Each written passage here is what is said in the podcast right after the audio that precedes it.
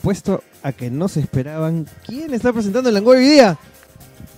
Señores y señores, bienvenidos a Langoy. Después de no sé cuántos meses estoy regresando acá y voy a hacer podcast solito porque no hay nadie. Eso es mentira. Mentira, ¿cómo están muchachos? Mentira, mátate. Mátate, mátate. Bueno, señores, eh, bienvenidos a Langoy. Eh, estamos grabando hoy 2 de junio, 2 de julio de 2016. Mi nombre es Oscar Soto, eh, OSOTOG en Twitter. Y quiero agradecer a mis amigos que han mantenido el Langoy mientras no he podido estar acá. Este, me da muchísimo gusto volver. Eh, saludos, chato. Hola amigos, hemos estado de vacaciones. Algunos problemas Logístico. logísticos, es- más, Más problemas de salud. más ¿eh? de salud y bueno, y bueno, que sí siempre se dan en esta época del año por ser un ya casi mitad del año. Sí. Este, en sí, por mi parte, es temas de la chamba que es ya casi cierre de uno de los CUS, se tienen que presentar las cosas ya para el próximo año. Pero todo bien, feliz de regresar también. Sí. Y este, y acá con la sorpresa que ha regresado el amigo Oe Soto. O Soto, o, o ese, ese ojete. Sí, eso, gente. Sí, igual, yo he, estado con, Yo he estado con la salud hasta las patas. Me, me- he estado casi un mes con faringitis y amigdalitis. Y lo has sufrido porque no has visto partidos ni de la Copa América ni de la Eurocopa. No, los partidos de la, de la Eurocopa sí los he visto. La Copa Pero América. algunos los, pasaban, ¿ah? ¿Ah? Nuestros amigos de Canal 9. Pero para eso hay streaming. De internet. O, o DirecTV, que la gente, pucha, veía cómo gozaba con DirecTV. Sí, en, en realidad no, yo no tengo DirecTV y este, los veía por streaming. Y los partidos de la Copa América en realidad sí me importaban una mierda. Oye, pero estaba paja la Copa Oye, América. eso no te risa, weón, esto es chévere. Oye, hay un montón de gente, weón. Ay, sí, claro, había un montón de gente, pero en realidad ¿Sabes cuál era lo, Ya, espérense, espérense, espérense, pero tenemos que presentar a la invitada, pues no Juan. Este, he traído desde las profundidades de Girón Miro Quesada. Ya, ¿No a era San la Miguel? Popular, no, no, no, este, también. a la popular, este, Sofi de los pobres, Sofi del pueblo. Sofi low cost. A mi, a mi colega, a mi amiga, yo la quiero mucho, le tengo muchísima estima y siempre admiro mucho su talento. Una de las grandes periodistas de su generación es Liliana Michelena. Un aplauso para Liliana. ¡Eh! Eh. ¡Aplausos, pe carajos! Ya, ¿cómo estás, Lili? Hola, todo bien, lista para hablar de fútbol, creo. De fútbol y de muchas cosas Sí, más. aprovechar que Berteman ha encontrado a alguien con quien hablar de fútbol, por fin. Por fin. Está con ganas. Cuidado, Ay. te va a llamar para un podcast de fútbol fácil. Weón, me encanta verte, man, que tosas en el micro. weón. Es- es- y, se, y se vio increíble en la, en la onda acá. Se vio así una huevada así inmensa. Ya. es que yo toso con onda. Ahora lo que, lo que otra vez, pendejo. Este, para contarles un poco quién es, quién es Liliana, este, yo la conozco a Lili desde Mm. aquellas épocas, hace como cinco años. No sé por qué me mi reloj para acordarme los años, pero que trabajamos. Porque tu en reloj marca años. pues. Este, ella pues está, sabe mucho de deporte. ¿Qué mierda se cayó? A mi llave. Eh, sabe mucho de deporte, sabe mucho de política, de verdad. Yo, sinceramente, yo, yo, yo te tengo mucha estima por, por la chamba que tú haces y ahorita estás trabajando en comercio. Así es. Con mucha de la gente de esa generación también de, de- de la mula, ¿no? Sí, nos hemos reencontrado ahí, varios. Listo. Oye, he puesto un, un playlist en ¿Quién? YouTube y suena... Horrible. No, no, suena Blondie. Escucha. Maña. Oye, está chévere. Qué chévere, Blondie. Ah, que probablemente es. Ah, me está sacando el YouTube de, el YouTube de tu tablet. No. Así es. Y ahora me estoy dando cuenta que en algún momento se acaba el internet.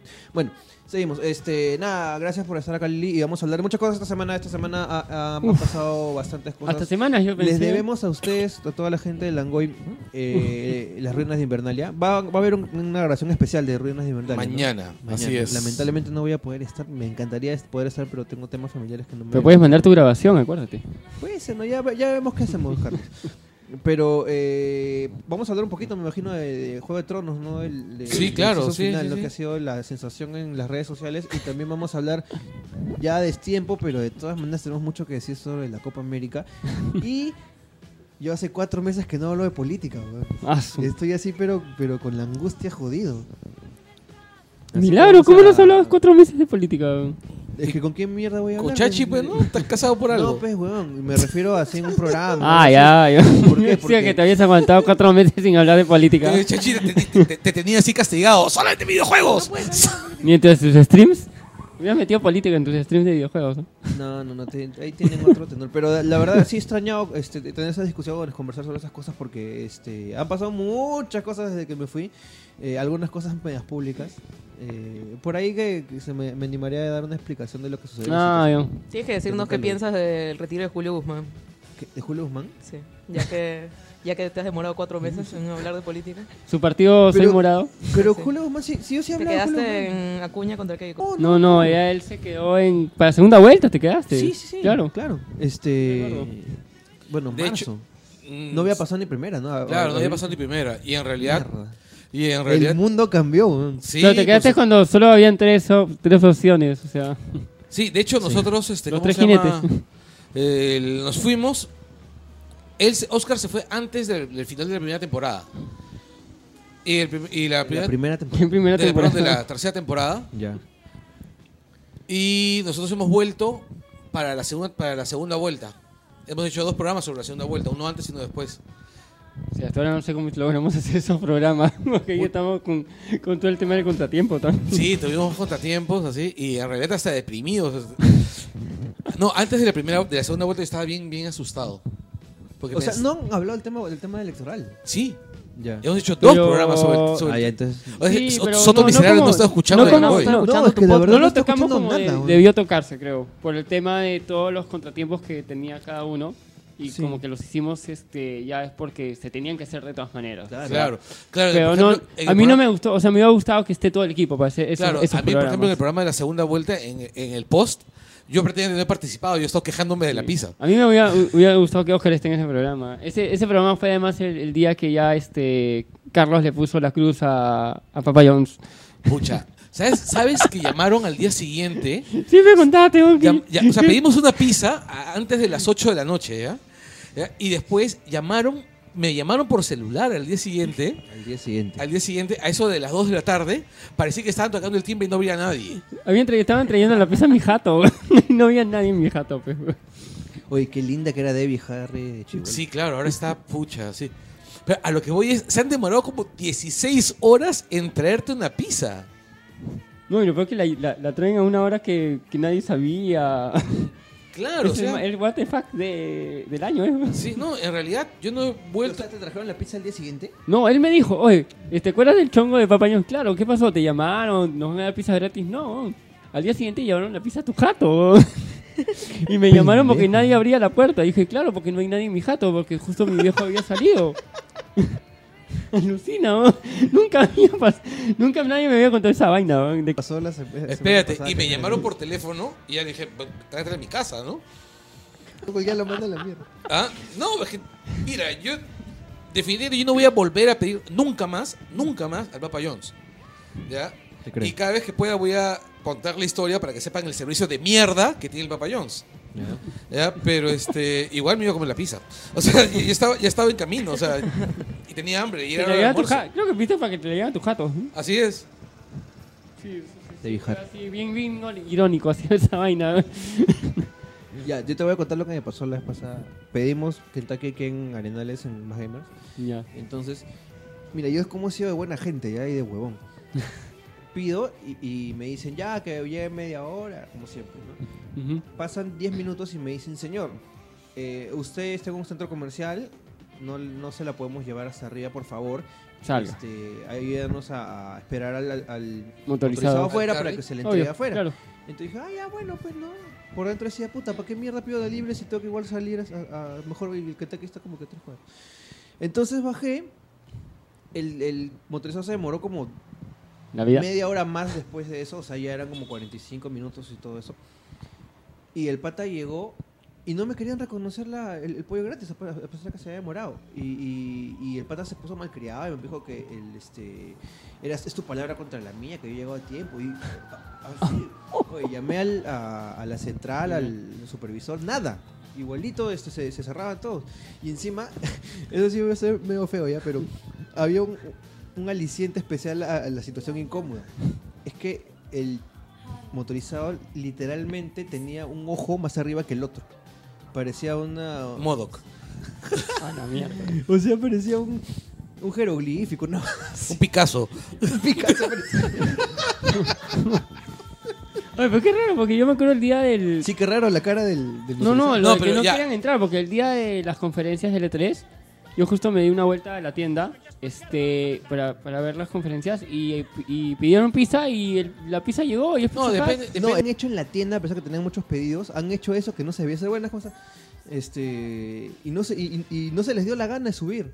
La cosa es que Esa vez no se les dio la gana. No se les dio la gana, no se les dio la gana, sinceramente. Así que ya saben que Taki Fried Chicken es una Tampoco, porquería. no va. Encima te da colesterol triglicéridos. Bueno, ya. Este.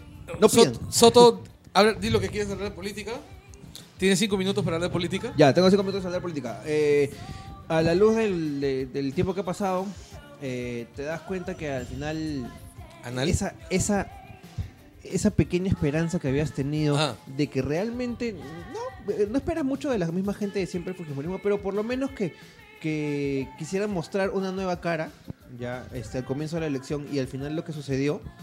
Eh, terminaste de cuenta que sí, efectivamente, y por más de que, de, que democráticamente vaya en contra de lo, de que uno puede, de lo que uno pueda predicar, no hay forma de que el Fujimorismo, no hay forma de que exista un Fujimorismo democrático. No hay forma de que cambien su, su, forma de ser, no hay forma de que cambien su cara, no hay, no- hay- no hay forma de que se modernicen. Al final todo va a ser la misma manera, porque pueden renovar a toda la gente, pero van a traerse a un Ramírez, van a traerse un Klimper, van a seguir haciendo sus mierdas en, el, en, en la, en, el, en los medios de comunicación y va a, ser siguiendo, siguiendo- va a seguir siendo la misma porquería. Y encima, ahora que tienen la- el, el Congreso ganado y que no este no han ganado la presidencia, lo único que están haciendo es joder, que es una situación distinta. Esto ellos están poniendo medio apristas, ¿no? Pero, ¿tú crees que el Fujimorismo, o sea, que su bancada se va a mantener unida más de- durante los cinco años del periodo? Yo no lo creo, ¿ah? Esa es una buena idea. Cada uno va a tirar para su lado. Porque ahí. ¿Tú qué en Lili? realidad, Lo mismo, pero quería escuchar lo que estaba diciendo. o sea, porque en realidad, ¿cuántos Fujimoristas, o sea, cuántos Fujimoristas militantes De verdad. este, hay dentro de esa bancada? Creo que son 10 u 11. No, escúchame. Y el resto Carlos, son Yo voy más allá. ¿Cuántos fujimoristas militantes hay en el universo? No, mira, no, este, Soto, en realidad lo que pasa es esto, ¿ya? Yo me estoy poniendo en la situación No sé si te entiendo. más sencilla, es, ¿cuántos Fujimoristas acostumbrados a olerle la, la axila a Keiko hay? O sea, hay, o sea, ahí. No, hay, es hay, que- es- hay es que tienes 11, razón. 12 y el resto son caciques locales que están tirando para su cuenta bancaria y para, para expoliar su región y, y poco más, ¿no? O sea, son, en otras palabras, es 11 Fujimoristas y 62 comepollos. ¿Entiendes? Sí te entiendo, Y hay sujetos, o sea, y entre los fujimoristas hay sujetos que son realmente ceros a la izquierda totales, Sí. como Tubino, que es probablemente una de las personas más imbéciles jamás creadas. Oye, o sea, la vez pasada me lo encontré tú viendo en un evento que hubo de Claro en el Sheraton y había al costado un evento de, de este Bubú, que es una vaina de, de marinos. Oye, se había olvidado quitarse los algodones de la nariz. No, que salió el féretro. Salió el féretro. Miedo. Salió el féretro. Es literalmente No, un yo, yo recuerdo que una vez el imbécil este, este, en Twitter empezó a decir que la ciencia había demostrado que los árboles producían efecto invernadero. Y entonces yo le dije, yo no sé si es, yo no sé por qué es imbécil. Por, por, sí, dije, no sé si Carlos Tubino es imbécil por, por ser él o por Fujimorista. ¿no? Y el tipo me respondió. Y, y luego me bloqueó. y luego, Oye, yo tengo, a mí me ha bloqueado Keiko y a mí me ha bloqueado Marta Chávez. bueno, Y eso Marta que- Chávez me ha, me ha bloqueado a mí y también. eso que yo soy bien, bien este cauto en las redes sociales, porque siempre está esa idea de que alguien te va a buscar en redes sociales cuando vas a alguna chamba. Entonces yo trato de no hablar mucha basura, ¿no? En el lenguaje sí hablo mucha mierda. Pero en Twitter y en redes sociales públicas trato de ser así más mesurado, ¿no? Encima en este el trabajo en medios y todo eso así es complicado. Eh, y no sé por qué la gorda me, me, me, este, A mí bloqueó, Y la tía también me, me, Vete. me bloqueó. Bueno, Falta que te bloquee Rosa María. No, yo creo que lo que club. pasa es que como ellos deben sí manejar una agencia, este, yo creo que les deben haber dicho, tienes que bloquear a estos. Seguramente, ¿no? Sí, y debe haber una lista, ¿no? De, de gente a bloquear, ¿no? O sea, simplemente eso. Ya bueno, pero lo- yo creo que lo que tú dices es cierto, y yo ¿no? pienso que hacia el segundo año ya debe haberse partido la- el, el Congreso. Sí, esperemos. Ahora, yo creo que va a ser más peligroso los cinco pristas que están ahí, que van a ser más duros que los fujimoristas, porque tienen que hacer bulla para poder asegurarse su reelección en el 2021. Este, pienso que va a ser más jodido para PPK trabajar con la izquierda, porque la izquierda evidentemente va a ser menos proclive a, a- a negociar algunos puntos que probablemente para PPK sean eh, importantes, ¿no? como privatizaciones de algunas áreas estratégicas y, y demás gracias. ¿no? Ah, Pero últimamente he visto que, que está más, más afín de hablar con la izquierda. ¿ah? PPK es que no le queda otra cosa, No, que pues. tiene que- tiene No, sí, pero, lo que, no, pero sea, ya. la izquierda también está, que antes se había puesto... No, Ah, ya, esto yo no sé si lo habrán dicho ya, pero hablando de la izquierda, hablando de, de Verónica Mendoza y la vez pasada lo conversaba con otras, otras personas, eh, estoy harto de, de- de que se pongan en una posición de que nosotros salvamos al Perú. O sea, nosotros salvamos la elección. Si no hubiera sido porque Verónica Mendoza este, apoyó a PPK, todo se hubiese ido a la mierda. No, huevón, es mentira, huevón. Eso no ha pasado. Eso no ha pasado. Verónica Mendoza, al revés, ha sido bien inteligente ya, y ha aprovechado el momento. Ya, ha dicho, si yo apoyo a PPK antes y todo se va a la mierda como parecía que se Me iba a estar cago. a la mierda, yo termino siendo la que cagó a PPK. No, y, Entonces y- mejor y- y se espero mancha. el momento preciso una semana antes para apoyarlo No fue una abiertamente. y fueron días antes. Pero ¿no? ya, Fueron ya, días. pues, pero en, en- en otras palabras, lo que tú estás diciendo es, habilidad básica. política. No, pero es básicamente eso. O sea, Verónica Mendoza, mira, en realidad Es una buena ecuación. es, es una buena. Sí, es una buena ecuación. O sea, si ella, No, lo que pasa es mira, que... si ella apoyaba a Pe- PPK antes, quedaba como inconsistente, Sí. como inconsecuente y como una mujer sin amor propio. De acuerdo. ¿Ok? Ya, ella ha esperado hasta el momento en el cual Tenía que ser. era importante que ella y era importante no, déjame terminar Termina, termina, termina. que es era importante para ella políticamente hablando Ya, de y de hecho importante para PPK políticamente o sea el momento en el que se maximizaba la ganancia para ambos bandos Ya, ahora yo te digo una cosa, lo que yo pienso que es esto. No fue políticamente importante para PPK. Ya, y, y incluso este Mm. Rodríguez ha, ha- cruzado con, con cifras de las, de las encuestas, ya, y este y ha demostrado de que sí no, no, no movió mucha cosa. Entonces, yo creo, yo creo que más que nada ha sido la movida inteligente de ella ¿cuánto movió? a ver según Rodquícer ¿cuánto movió? No me acuerdo ahorita le ¿qué porcentaje? porque voy a, PPK ganó por 0.2 voy a, voy a Así buscar. que- Ya, en sí. votos, en votos No, ¿sabes cuánto no. era la cantidad de votos? Era la- lo que marcharon. No, Ya, no, no. Ah, no, los que marcharon y mira, y si, voy a- voy a y- buscar no, a lo que yo voy es, si Mendoza le movió 1%, fue importante. Así de simple, porque PPK ganó por 0.2. Ya, escucha, pues, pero lo que pasa es que lo que te dice el, el- la estadística es que no se, no se movió gracias a eso. Ya lo que se ha movido ha sido gracias al debate, al, al audio de Klimper, porque ni siquiera ha sido el, lo de Univisión, ya lo de No, Ramírez, claro. ha sido lo de Klimper que lo ha jodido. El Y panorama. han, sido, y han sido los indecisos. ¿Ya? ¿Por qué? Y es una cosa que también la puedes explicar incluso sin, sin ver ninguna cifra. ¿Ya? Eh, la gente que, que- que no quería, que la gente contraria a Keiko y que votó por, por Mendoza, ya estaba metida en ese bolsón de PPK. Ya, lo que han definido a última hora no se ha movido ese, esa Yo- yo- cifra, yo- sino se mira, ha movido yo te voy a dar un el ejemplo. tema de los Yo te voy a dar indecisos. ejemplos, o sea, personas puntuales, o sea, que conozco, que recién se han animado en el momento de que la tía ha dicho que iba que iba a apoyar a, Claro, debe haber gente. todas Ya, y a lo que yo voy es, si tú logras conseguir, o sea, el, el margen de PPK ha sido tan exiguo, ha sido tan exiguo, que hasta Pinazo hubiera sido útil. ¿Entiendes? O sea, PPK ha ganado, en serio, por caspa. Sí, sí. ¿Ya? O sea, en, realidad, todo, o sea, eh, me- parece que buscar la manera, o sea, estadísticamente, para quitarle mérito a la participación de la tía, no, en realidad es importante, porque, Chibola, más chibola tú. ¿Por qué siempre sufrimos con estas elecciones? no? pucha, en serio, Perú. Y esta es la que más hemos sufrido porque cuando salió el flash, flash, flash, la gente se, había gente que... No, cuando salió CPI, cuando salió ese... Lo que pasa es esto, ¿ya? Yo estuve, yo, yo estuve coordinando a algunos personeros, amigos míos, que estuvieron en el colegio que estaba a una cuadra de mi casa. Entonces era básicamente para llevarle huevadas, llevarles agua, comida, ese, ese tipo de gracias. Terminó, terminó este, la elección. Me decían que los personeros fujimoristas, por ejemplo, estaban sentados ahí y estaban chateando. O sea, que en realidad pues, los fujimoristas tampoco tenían cuadros de los personeros, ¿no? Es que si le pagas a los personajes para que te hagan eso, como gente que está ahí. Claro, o sea, eh, o sea, y en realidad, pues cuando sale la vaina, cuando sale lo de apoyo y sale, sale lo de Ipsos y sale lo de GFK, ya está hecho ya. O sea, si Ipsos y GFK dicen de que ya perdiste, es que ya perdiste. Si CPI dice que ya ganaste, ya perdiste. Sí, pero luego en la semana cuando, cuando PPK se le bajó y comenzó a subir el porcentaje que hay un montón de gente dijo ahora. No, pero es que ahí ya Tenías... Todo el mundo comenzó a decir fraude, fraude, fraude, o sea... Pues no, es que en, re- en realidad, por ejemplo, yo estaba hablando con, con, con Vilcapuma, por ejemplo, con, que, y él estaba contando, por ejemplo, incidencias de dentro, ¿no? Que tenía contactos. Ay, ay, ay, Jesús. Ya, y este. Y me contaba, pues, por ejemplo, la cantidad de gente, ¿cómo se llama?, que estaba tratando, la cantidad, la, la artillería que se estaba armando para impugnar. Ah, no, Votos y demás. Y llega un momento en que sí te asustas, pues, ¿no? Pero, pero en realidad asustarse en las elecciones en el Perú es Normal. posible, es claro, o sea, Oye, yo- yo Y como que llevan tiburones, güey. Ah, no, es no, en realidad asustarse. Sí. Hay cosas que son permanentes en la vida de un peruano, ¿no? Sufrir con las elecciones, El tráfico. sufrir con la selección y sufrir con el tráfico, ¿no? O sea, es, son las tres cosas que. A ver, les cuento una anécdota del día de las elecciones, ¿ya? porque cuando yo vi las impublicables un día ¿Ya? antes, yo dije, no, acá tenemos que meternos como sea a defender los votos. Y tú sabes que yo de Pepe Causa tengo tanto como de gringo, ¿no?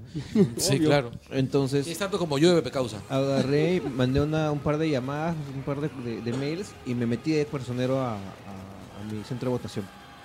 Fui, los personeros de PPK estaban hasta el huevo, hasta el culo de, de desorganizados. ¿Ya? Entonces yo tuve que ir, yo agarré Batutier, Ah, organizé a todo el mundo y nos O metimos. sea, este es el, el Langoy, el Langoy en, en vivo. Oye, es que te juro que estaban muy desorganizados. No, eso ya. sí es verdad. En mi- en- Pero ¿sabes qué en tengo que decir? también. Que toda esa gente que estaba ahí eh, era gente espontánea. Ya, nada, o sea, era como que habían llegado, quiero apoyar, vamos a hacer esta vaina. No sé si todos eran PP causas, pero la cosa es que querían cuidar los votos frente al Fujimorismo. A contraparte de que todos los personajes del Fujimorismo, eh, que no eran malas personas, yo conversaba, conversé con el que estaba en mi mesa y una persona muy cordial, muy amable, pero era alguien que le habían pagado para estar ahí y que realmente le importaba poco si ganaba o no ganaba Keiko. Y su Él plata, ¿no? quería acabar rápido e irse. Hmm, obvio. ¿ya? Entonces habían incluso votos que un, un personero más cuco los hubiese impugnado y no, el pata le digo, no, ya déjame.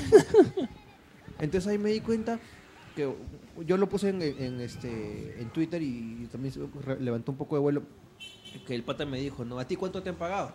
Y mucha gente, ah, qué gente de mierda, hasta el culo, que por la plata. Pero no es- yo tampoco lo veo tanto así. En realidad me dio pena porque este, yo Mira. dije que era un pata así de, de No pocos te- recursos que le dijeron, oye, ¿no quieres ganarte 30 lucas por estar todo el día siendo sentado y, y- y firmando actas? Ah, ya, pues. Y, y se aprovecharon de esa... necesita, o sea. de esa Pero necesidad. yo, yo, yo lo- no, es que en realidad yo lo veo de otra manera, ¿ya? O sea, es el, el proceso electoral es algo por lo, cual, por lo cual la gente tiene tan poco respeto que piensan que, ¿cómo se llama? Que mandar 30 que pagarle a alguien o recibir 30 lucas por, por estar ahí firmando actas y, tratando de impugnar ilegalmente votos, porque en realidad para eso los, los, contratan, eh, está bien. ¿Entiendes? O sea, yo lo veo más bien como una demostración de la nula, del nulo civismo del peruano, ¿no?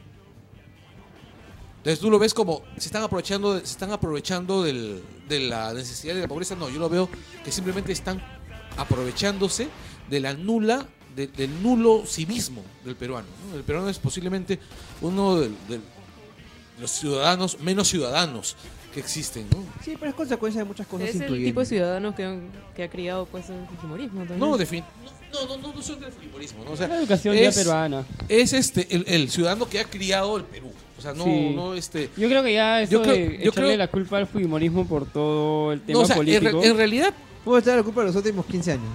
en realidad este, el fujimorismo sí le cagó a- Ah, no, sí. en- en- pero la, la, baja- la, la mala, la mala educación cívica del peruano en realidad tiene muchos, Mira, muchos, este, yo muchos padres, ¿no? este, el tema justo cuando Oscar comenta lo de los personeros. Yo justo la, la última la semana antes de segunda vuelta vi un montón de gente y, y sí tengo amigos que son pepecados normal, me parece chévere porque sí están con el partido. Este vi que pedían a algunos oh, este para que sean personeros, para que ayuden o si conocen a alguien que quiera hacer para que pero vi que comenzaron a buscar como que si fuera América Got Talent, oye, necesitamos gente, vamos a llenar este todo todo el Perú, todo Lima de personeros este Bueno, en es- ese momento era todo, vale, no, ya lo yo que- te, como yo sea, no te miento que yo por lo menos he visto de mi Facebook gente, amigos, por lo menos que, que una semana antes tenían, me decían, no, yo voy a votar y de ahí me voy a ir a almorzar con mi familia. Por lo menos 50 personas se han vuelto a personeros para esa, para esa Claro. Claro, pues, Me Mira, pareció chévere. mira, porque- yo, no, pues, es que- es- es eso- ¿Y sabes eso qué fue lo genial? Que entre esos personeros habían varios que son apristas. Pero que odian a Alan. No, es que ese es otro detalle. Yo tengo amigos que son apristas así, esos que los levantas del cuello y no gritan. Ya, esos así que son. esos que Pero esa vaina cada vez que la dices es genial. ¿verdad? Sí. Este, el, no, pero que son así, apristas así de, de estirpe, ¿no? De estirpe, que su abuelo por- probablemente haya, ¿cómo se llama? Ya le haya pesado las pelotas a Víctor Raúl, una vaina de esas. Aparte, en, en- Este, en mi, en mi mesa había un solo personero y no sé de qué partido era. Era lo peor. ¿no? Y este, el. Y nadie, mira, ni, ni el viejito, ni, ni, ni el más viejo de la familia que va a votar. De, este, de este amigo en particular, un amigo en particular que va a votar el, patriarca de la familia que tiene ochenta y tantos años, nadie ha votado por Alan. Han votado, han votado nulo, sí, han votado nulo, pero no han votado por Alan y todos han sido personeros. Todos han sido personeros de PPK. Y han sido personeros por PPK porque detestan a Fujimori, porque dicen que es. Porque están convencidos que es el peor error del APRA. Bueno, eso sí, también eso dicen mis amigos. Lo- Sé que lo bueno de estos personajes que han ido así a. No, no, tipo que se han Y, multiplicado pe- y Team perso- Bro, y personero prista por lo general es personero perro, ¿no? O sea, tipo personero- Gremlins. Me pareció chévere que eran un montón de jóvenes. O sea, un montón. Tú veas las transmisiones y veas cuando conversaba la prensa con los personeros. ya Eran patas de veintitantos, o sea, no Sí, ya ni claro. a 25. Me pareció chévere que ya esa gente como que ya se esté metiendo. Claro, yo, yo, ¿No yo, tuviste política. personera, Lili? No, no, no. De hecho, fui a votar en, en muletas. No, no vi nada. Pasé al toque y me largué. no, este, el, yo cuando me pasaba por el colegio donde estaba, que está, Mi donde cole voté, estaba tranquilo. yo, sí, yo también, Segunda vuelta estuvo bien tranquila Sí. a comparación de locura. y este, el, pero hubo una, un ausentismo bien bravo segunda vuelta. Y que fue la gente que le dio la vaina de hacer la fucking cola Sí. y no supo. Eso fue error de la OMP. Que la OMP no, no, no dio un comunicado que ya este habían arreglado ese tema. Que ya habían vuelto a. Habían quitado personas de mesas para meterlas a otras y ya no sean 350 personas por mesa, que es una estupidez. o Claro, sea, sí. Acostumbrados a tener una elección de Oye, que por tuve me- 350 personas en mesa. No, pero que voy que las, las elecciones anteriores. eh, Las el elecciones máximo de. anteriores per- Tenías que elegir entre 25.000 huevadas. No, no, no, yo No. no, yo no 25 mil yo te digo, No, el máximo había- de personas eran casi Oye, 200. eran como 19. De saturar un montón de mesas, Soto. No, no, No, sí, está bien. a lo que voy, no, no digo la primera vuelta, las, las anteriores, o sea, todas las elecciones que la gente estaba acostumbrada, Habían por 200 mesa mesas. eran 200 personas, O menos. Ah, o claro. menos. Ujú. Y ahora metieron más de 300 y la gente, Sí, porque fueron y la fueron gente no sabe eso, la gente dice, ah, voy a ir a votar y, no sabe cuántas Pero personas la hay. diferencia entre primera y segunda vuelta ha sido exactamente la misma, solo que la gran diferencia ha sido que la, había, la elección era más sencilla y la gente ya sabía que tenía que ir a buscar su nombre este, por pero orden hicieron, el, alfabético. y, pero hicieron Claro, de nuevo sí. la melcocha y, y, por ejemplo, este, Ya, o sea, cambiaron. Yo, yo creo que es normal la- el caos que hubo la primera vuelta porque la gente se enteraba de sistema. lo- del, del nuevo cambio, ¿no? Ya, pero a lo que voy es, yo, Y la próxima yo, va a ser peor. porque- yo pasé por, la, por el colegio y sí he visto, o sea, y me dio mucho gusto que no he visto mesas sin personero. Sí, como te digo, en la Y mía no he, vi- y no he visto, y no he, vi- he visto mesas sin personeros naranjas, pero he visto todas las mesas con personas de PPK. A mí PPK me llega al pincho, es un plutócrata de mierda, pero prefiero a un plutócrata de mierda que a la hija de un asesino. Que está además... En realidad que el Fujimorismo. No, Arriba. no, y además está rodeada de todo, de La toda la, de toda la, El lumpen. de toda la miasma, de toda la miasma Es que- fujimorismo, Es que en fujimorista sí no iba, o sea, la gente que, que, bueno, hay gente que ha votado por Keiko porque ya Keiko, pero en sí la gente está votando por el fujimorismo, o sea, por, por, por Claro. Alberto y chino. Los compañía. Fujimoristas han votado porque es una Fujimori. No, está, está votando por un por- por alguien que reivindica a Barrios Altos, porque lo reivindican esos huevones, o sea, no, o sea, no hay forma. Ahora, este. Oye, hubiera para- sido chévere que alguien grabe a, a- a Alberto cuando vio Flash. ¿no? No, pero estuvieron en negación jodido. Y bueno, y ahora siguen igual de estúpidos, ¿no? Porque Ah, sí, Eh, lo quieren Porque no hablar. pueden tener otra actitud tampoco. realmente no se han dado cuenta que han perdido, o pareciera que no se hubiesen dado cuenta que. que- No, Marta perdido. Chávez dice de que, que- que en realidad ganado. Keiko ha ganado. Hay que Y pedirle igual- disculpas todavía. Pero eso de las Qué disculpas. cojudez ya. No me jodas, man. Oye, Oye, lo que- de la que le- todos se tendría que que, le pidan pedir. disculpas a Verónica Mendoza porque le han dicho terrorista durante toda la primera vuelta. Todos se tendrían. No, que nadie se pida Pero disculpas, que no, se nadie venga se la pida A lo que voy es, ¿Qué quieren campaña? disculpas, que le piden disculpas a todos sea, los candidatos. Claro, ¿qué- todos se tendrían que pedir disculpas porque todos son insultados. Pero por eso mira, ¿qué cosa, Esa es la verdad, ¿qué cosa claro. estás demostrando? Tú quieres tener una opción política vial y porque quieres dejar atrás los errores del pasado, como dicen esos huevones. Puta, ¿y qué cosa haces? El PP es que pide disculpas y no, no te quiero hablar y te vas. Te llevas la pelota, weón. No, y es más, es- y, lo, y lo peor todo es que si lo que se les ha dicho, lo peor todo es que lo que le han dicho, El PP es disculpado, pa' concha. lo que le han dicho es cierto. O sea, es narcoestado. O sea, si, es- si, si has votado por fujimorismo, estás votando por un partido básicamente de narcos. O sea, es, es así. O sea, ¿Has visto que lo que, lo que está sacando de, de, Kenny y los, herma- los demás no, hermanos? por, por supuesto. Por supuesto. Está Entonces, pendejo a lo que voy es, todos esos huevones deberían ir presos. Espe- El que dio pena fue Kenji. Lo encerraron, weón. Lo encerraron, ¿Sabes weón. quién realmente no ha dado pena? ya, y ahora sí vamos a cambiar de tema. Curi, weón. Qué bien que se vaya a la cárcel ese hijo de... ¿Te ha dado pena? A mucha gente, o sea, eso es lo que te dicen, no da pena, pues, weón, porque salen ahí, ay, pobrecito que se va a la No, cárcel, qué feo que te vayas a la cárcel, pues no me jodas, weón. No, a mí, a a mí- a me llegó el miserable. pincho- me llegado el pincho que le den los mismos años que le han dado a la Buscaglia por pegarle a un policía cuando este huevón ha quebrado el Callao. 26 millones de, Claro, de- ha de quebrado, soles de ha desfalcado el Callao cojudamente, le ha metido el, el- le ha metido, le ha hecho fisting hasta el hombro a, toda la- a, to- a todos los chalacos con esa vía expresa de 10 cuadras. Huevón, qué pendejada. Ya mira, Oye, para, lo- el la- peaje más absurdo del mundo Claro, mundial, para weón. las dos personas que, que- que no, de repente no saben qué pasó. Historia rápida. Este, Curi hizo un, pe- un peaje, una vía rápida que es la avenida Fawcett, que eran como que 10 cuadras hacia el aeropuerto de No, Carmen de la Legua. iban a ser, iban a ser como 50 cuadras. Iba a ser una- como la vía expresa de Javier Prado. claro, iba a ser como iba a ser una vía expresa de como casi 60 cuadras, Pero, ¿qué mierda pero solamente terminaron 10, Diez. 10, o 12. Y Ya. metieron un peaje. La cosa es que pusieron un de peaje ahí. Entonces, tú pasabas y ibas al aeropuerto y tenías que pagar un peaje. Entonces dices, oye, qué mierda, ¿por qué te-?" Y encima costó un huevo de plata. ¿Ya? Y el Este, peaje era pendejo, era más que el sur el peaje. Sí, sí, era carísimo el peaje. Y además a plata. 30 años lo habían dado la, la licitación. Pa' concha. Entonces uno se ponía a comparar, este, no me acuerdo cuántas cuadras, creo que tiene 20 o 30 el, el- el- el- la vía expresa de Javier Prado, que le hizo Es- Andrade, es- que es una mierda también. y costó creo que 16 millones de dólares nomás, y la otra costaba como 60, ¿ya? Y tenía solo 10 cuadritas y tenían un puto peaje medio como para sacarte plata. Entonces, o sea, hay que reconocer que Curi siempre ha sido un campo para robarse. en este en el Callao han hecho lo que se les ha dado la gana durante 20 años, todo eso bueno, chipún Callao. Y por cierto, solamente hay que, recordar una cosa que por lo general yo siempre trato de incidir, es de dónde salió Curi, es la gente formada por Roberto PPC. Hermebianchi en los años 90 en la San Martín. La Unión Estudiantil, que ha sido este movimiento juvenil, este, que era la, Facho. que era ultra facho, que cerraban todas sus reuniones cantando Cara al Sol, lo hacían, yo he estado ahí, yo lo he visto. Este, toda esa gente, ¿Cómo se llama esta, este, cómo se llama? Unión Estudiantil, No, no, no, la congresista esta. ah, este, Marisol Pérez. este, Marisol. Ave- Avencia Mesa, este, Pituca. Claro. Marisol Pérez Tello, este, claro, toda esa gente ha salido de ahí. Igual que ha salido de ahí, este, ¿cómo se llama? Eresi. Igual que ha salido de ahí, pues, este, Alfredo Saavedra, que es uno de los, de las, del- de los hombres fuertes ahorita de Castañeda. O sea, es, que ha salido de ahí Espadaro. Este, el- ¿Cómo lo sacan de, de de espadro cada cinco minutos? No, ya me da pena, pobrecito. no, este, y bueno, y también a la Alcorta, ¿no? La sacó este, ¿cómo se llama? Orlando Sosa, ¿no? De- del movimiento Lundú. Este, ¿cómo se llama? Lo, lo sacó, lo sacó el closet de los ¿no? En Facebook.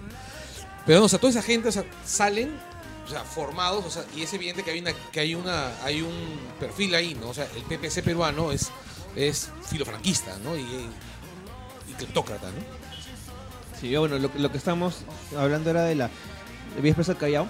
Entonces, como, como él durante 20 años él ha tenido la, la- ha hecho lo que le ha dado la gana con el Callao. Y él y su gente, y la gente que ha salido de, de él, que es Moreno, y el otro, weón, este, no me acuerdo cómo se llama. este, Sotomayor. Sotomayor, ya. Y, eh, pero esta vez es como que ya te- le llegó todo el pinche y dijo, ya la mierda, puta, voy a poner una estatua inmensa en medio de la avenida Fawcett que diga, te estoy robando. O sea, ya con esas, ¿qué mierda? ¿De qué era la estatua? No puede, no, no, no. No, me refiero- era- me refiero a Soto usa una figura. metáfora. Sí. Este, que es el peaje y la, la- y la vía expresa de, de dos cuadras y te cobro peaje y costó un culo de plata mucho más de que todas las obras de, de la historia de Lima. Y te cobro cada vez que, que vayas al Entonces eso aeropuerto. es evidente, pues ya no puedes o- ocultar, no puedes ocultar la- el, el sol con un dedo. Entonces hasta Jaime Bailey, que, que, que no es santo de mi devoción, en su cara pelada le sacó todas esas cosas. Le dijo, oye, huevón, agarró una calculadora y le dijo, oye, pero mira, si sumas esto, esto, esto, esto, no cuadraba nada.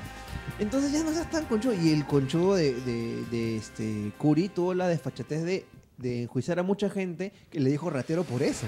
No, y es más, en Twitter, el tipo durante previo a las elecciones se burlaba de la gente, nos sacaba cachita a la gente Sí, con lo de. Bueno, el tipo despreciable como. Bueno, en fin. Ya, Cambiamos de lo tema ya. mejor de todo, Sí, sí, sí, sí.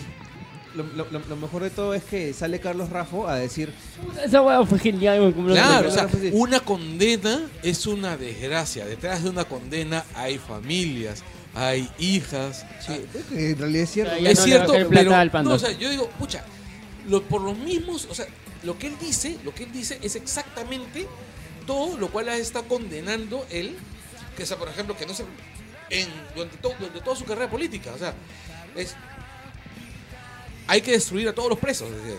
Siempre. Sí. Ahora lo que podemos decir también es que, por ejemplo, es una desgracia también tenerlo él como papá para sus hijos, ¿no? sea, Claro, o sea, es una vergüenza, una vergüenza pública ese huevón. Una mierda. Pero es Pero- que, o sea, tanto Rafa como Curi, o sea, son. Me da, me daría vergüenza estar en el mismo espacio, en el mismo espacio público, respirando el mismo oxígeno que están respirando ellos. Ya, ahora estas elecciones no nos han traído a alguien nuevo, pero como que le han dado un, un revival asqueroso a, a alguien asqueroso, de José Barro. Según también se metió a... Bueno, este, en Se ha realidad. convertido en el community manager de, lo- de las cavernas, weón, de los conservas de los más fachas. weón. No, pero ¿sabes cuál es la ventaja? No, es que sí, la gente, maneja su la Twitter gente- solo. La gente, mucha de la gente que ha estado leyendo, Bar- eh, leyendo Barba lo han, lo han hecho para reírse. Porque yo no creo de que haya tanta gente Sí hay. imbécil. Si hay, y sabes qué, ¿sabes qué cosa hay? Ya tienen un perfil. Es gente que, por ejemplo, sigue a Barba y les, les, les revienta cohetes y, y le sigue todos sus hashtags y lo hacen viral. Y también tenemos otra eh, ot- otra característica que es que escuchan Radio Capital. Que Radio Capital se ha convertido puta, en una basofia. ¿Qué pasa? Qué horrible. ¿Lo han, weón. ver- lo han vendido, dicen? No, no, lo han vendido. No, sí, no, pero- sino que simplemente, este, Han encontrado un nicho y ya. no, RPP, no, no, en realidad No, no, es- se- no- no es, no es un tema. no, no, o sea, grupo, es un tema editorial. no, o sea, que, no, sí, yo creo que No, yo el creo Capital sí, sí es un tema editorial. Para Mira, hablar de todas esas cojudeces es un tema territorial, weón. No, es un tema, es un tema de que yo personalmente, no, no puedo hablar de qué cosa pasaba en realidad, pero a mí me parece que han encontrado su nicho y han dicho, ah, vamos a hacer nosotros la radio conserva el Perú y se acabó. Y agarran y ponen de repente a Hood Walker, que igual es un medio burro, pero por lo menos tiene un poquito más de, de- de equilibrio en esas posiciones conservas. Pero tienes a Aldo Mariatti, tienes a Philly Butters, tienes a Mónica Delta, no sé quién chucha más tienes ahí. Normal con eso, pero yo, los Pero temas que tocan. son No, lo que pasa es que, por por eso, ejemplo- es, parte de la por ejemplo, yo razón. una vez he hecho una chamba, alguna chamba para RPP y he conversado con, con, con- con jefes de RPP y su posición sí es ultra conserva. Ah, sí, pues es que RPP, este, la, la hija de Delgado Parker es, es, es- es- ¿cómo se llama? Relacionada a su Alicio y a toda la mierda. Claro, de- o sea, a lo que yo voy es, yo sí creo que es una política editorial. Pero si tú te das cuenta, y a, a- a pesar de que hay muchos periodistas muy conservas como, este, ¿cómo se llama este huevón? ¿Cooking? Este, no, este, el de lentes, ay, se me fue el, el apellido, que en, en Twitter es Gato Ruch. Ni idea. Este, Canchanya. Canchanya y, y un par más, Gerardo Reina también es, muy conserva. Pero también tiene gente que es me- más o menos progre, ¿no? Este, así Verde. que- bueno, verde. Ver, mira, Este- pucha, verde al costado de esos dos jóvenes, al, al costado de toda la planta de capital, es Larry King. Sí, sí. Ya, eh, Ya, entonces, lo cual bueno, demuestra ya, para- la mierda que es Radio Capital. Sí, ¿no? sí, sí. Pero para, para este, mejor, centrarla mejor, ¿ya? Este, es cierto, la- las cabezas son conserva, hay muchos conservan en RPP, pero no necesariamente lo ponen como un tema editorial muy fuerte. O sea, puede a- haber un poco de, de- de conversación en, este, en RPP, lo que no hay ahorita en Capital. Capital sí se ha convertido de todas maneras ahorita en la caverna de la radio del Perú. Tú escuchas, este, o sea, tuve la mala suerte de, de escuchar a Philip Butters una vez en, en un taxi. Yo también me tocó el otro Ya, día, o weón. sea, uno ya está acostumbrado a Philip Butters lo estúpido o lo burro que puede ser. Pero la gente que, que, que llama es más imbécil ¡Qué todavía. bestia! No, pero espérate, yo he visto el video de Philip Butters hablando con Mijael Garrido. Ah, no, y hasta Mijael lo. Oye, si Mijael Garrido se ve ultra sensato a tu lado, es que estás cagado. O sea, si Mijael Garrido, que es pucha, es, es una bestia. O sea, que es. es- y encima, Bat- yo, no, yo no había visto a Butters, o sea, un video, en video en muchos meses, ¿no? Y lo vi, el tipo se movía y parecía una marioneta, ¿no? O sea, está horrible, sus movimientos son horribles, sus muecas son horribles. ¿Qué le Una pasa? marioneta. No, no, Lo- pero lo ¿qué le- maneja su señora. ¿Pero qué le ha pasado a ese Oye, chato, ¿qué es eso? ¿Qué le ha pasado a ese huevón? O sea, está flacazo. Abajo, abajo de peso, pues. Es que estaba enfermo. No, pero se mueve raro, o sea, como si... O sea, se mueve como un coquero, así, está haciendo, haciendo gestos, así. Ese es peor que he dicho, yo.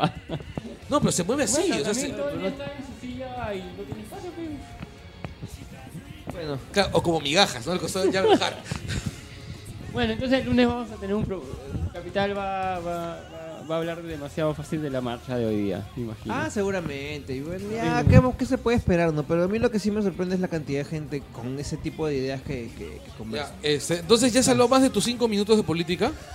Ya, y Oye, es- pero habla, pepe chileno, no jodas, pues, Espérate. ni mierda. Estoy ¿no? esperando que tema hagas una pausa para decirte hoy. Una pausa para te está investigando, te está investigando, te está conociendo. No, no, no. Pero, o sea, eh, a mí lo, lo, lo que lo que me dijo Bertema hace un rato que el Habla, habla, habla, Michela, no caso a este huevo. Ya.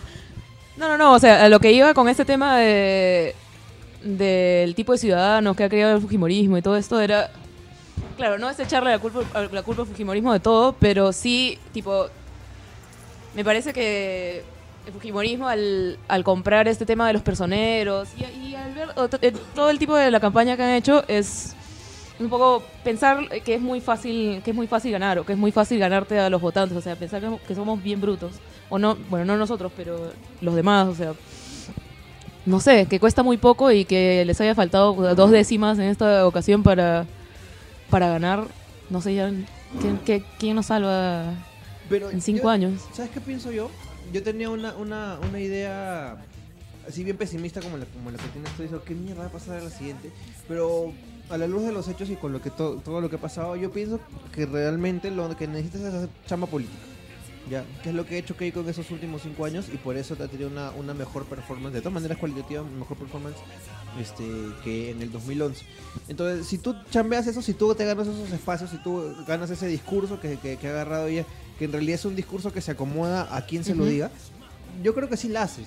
Ya porque yo ya estoy convencido de que el Fujimorismo, el, el per se, es la gente que realmente es hincha de Fumori, tiene esa estampita y de, de- de Alberto Fumori y el chino y, to- y toda la hueva, es el 30% de la primera vuelta, que encima es el 30% de los que fueron a votar Claro. que en realidad viene a ser como un 19, 18%. Así que yo creo que si te ganan los espacios, eso es una buena chamba política, ya sea Verónica Mendoza, ya sea quien, Julio, quien chucho sea, si se gana ese espacio, fácilmente para el 2021 ya no hay este Keiko. Ya no hay ni Keiko, ni Kenji, ni Fujimorismo, ni nada. ¿Por qué? No hay una sola persona en el mundo ya que pueda definirme ideológicamente. Pero, oye, y te voy a decir una cosa. Lo que tú acabas de decir suena muy bonito, pero suena, Sí. es inútil y estúpido. ¿Por qué? Porque el, Perú no vo- el peruano no vota por ideologías. No, no, no, yo no O estoy sea, diciendo que el peruano vote por ideologías. Y, y espérate, y el peruano le importa una mierda No le- definir no le- ideológicamente no le- a su candidato. Ni, ni izquierda ni derecha. Pero eso es lo que dije al comienzo. Pues lo que tienes Ya. que agarrarte simplemente es Al- ese espacio y tienes que agarrarte Al ese peruano, discurso. al peruano le importa votar por su tupper. En realidad. Es eso. Al peruano, al peruano le importa votar. El 50% de la gente que ha ido a votar, casi el 50% votó por, por un tupper. No, no es, tan- no es tanto así tampoco. No, no es, no es tan fácil. Es, es, ahí, ahí estamos. Me apuesto que de los que tuvieron su tupper, algunos ni fueron a votar. No, es que no es tanto el tap. El tupper es, es- está No, bonito no, no, para es meme y estoy, todo estoy- eso. estoy usando el Yo tupper sé, como yo- es una metáfora. yo sé, yo sé, pero no es tanto un tema de clientelismo. Hay de todas maneras un montón de clientelismo, pero hay, yo estoy convencido de que el clientelismo no es lo único que ha hecho encumbrar hacia a Keiko como, como estuvo. O sea, han sido cinco años de chamba política porque tenía un discurso. No, Era un supuesto. discurso que cambiaba, como lo acabo de decir. A cada huevón que le, que, que- a cada sitio donde ibas, decías una cosa distinta porque, porque no hay ideología, porque no hay una co- coherencia. No, por nada. supuesto. Lo cual importa poco al momento de votar. Ahora, lo que sí, es, lo que sí es cierto es que Keiko lo que ha hecho es abrir la caja de Pandora, ¿no? O sea, le ha recordado a la gente, a los, a los otros candidatos, que hay que chambear cinco años para poder llegar a sacar, a sacar una masa de voto, de voto- de voto válido. Exacto. La tía Mendoza ya comenzó a chambear. Por ¿ya? fin. Por fin, en serio. Este, No, y vas a ver a Julio Guzmán también que se va a mover no, mucho. Julio estos- Guzmán está comenzando a chambear, está recolectando firmas para, para armar su partido Todos Somos Barney. Este, el, eh, te apuesto que Alfredo Barrechea en este momento debe estar tomando clases de, de alta cocina peruana con la, ti- con la hija de la tía izquierdo para saber cómo se, cose- que se come un chicharrón glacé. Acaramelado. Claro, ¿no? O sea, Qué rico, muy bien, Sí, tengo, conozco un punto así donde venden buenísimo. Y este, el. Y, y te aseguro, te aseguro que en las próximas elecciones vas a encontrar candidatos un poco más cuajados en el tema de presencia. Pero, pero, por lo me- pero lo que sí es cierto es que vamos a contratar a los mismos candidatos de mierda. Sí. O sea, vamos a tener que elegir entre- A los mismos nuevos candidatos de mierda. Claro, ahora, la- lo que yo sí estoy convencido es que el fujimorismo va a llegar muy debilitado a la siguiente elección. Sí, sí, sí. Ya, cambiamos de tema. Felizmente. Sí. En realidad han perdido jodidamente porque mucha gente que es este No, es que Keiko se ha, Keiko se ha graduado oficialmente de Lourdes Flores. sí. Sí, sí, O sí, sea, sí. y, en las próximas elecciones va a haber un va a haber una, una guerra fratricida ahí. O sea, van a ser los Lannister. Claro, no, estos cinco años van van a ser terribles, pero ellos tienen aunque no todo está dicho, no pueden ser igual un poco más hábiles y, y- y ver cómo, cómo solucionan el, el tema. Tampoco no, no- Keiko no, no es tan bruta como, como, como muchos, muchos quieren, quieren mostrarle, ¿no? O sea, Pero- en realidad, eh, todo Ya, ese, ese, ser- ese mote de valle que no chambea nada, en realidad no es puta bien pendeja, ella chambea un montón. No, a, lo que yo voy es, mira, puede ser que Keiko no sea tan bruta, pero Keiko no es una líder. Keiko no tiene el partido unido. O sea, el partido ha estado manejando, ha estado funcionando. No, yo creo que Keiko no tiene el partido unido, que el partido más, bien- más bien se ha unido con el objetivo de la elección porque le han visto posible.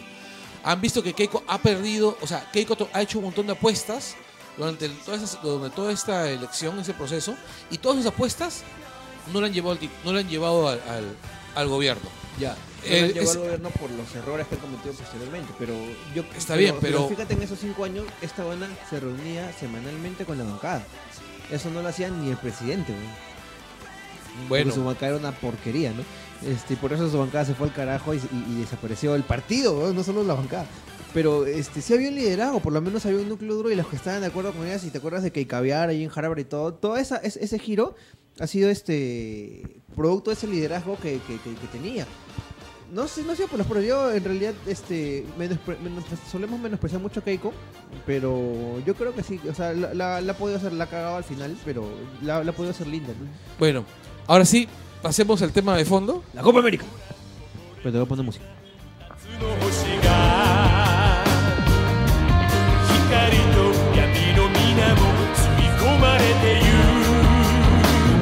No tiene absolutamente nada que ver con el tema.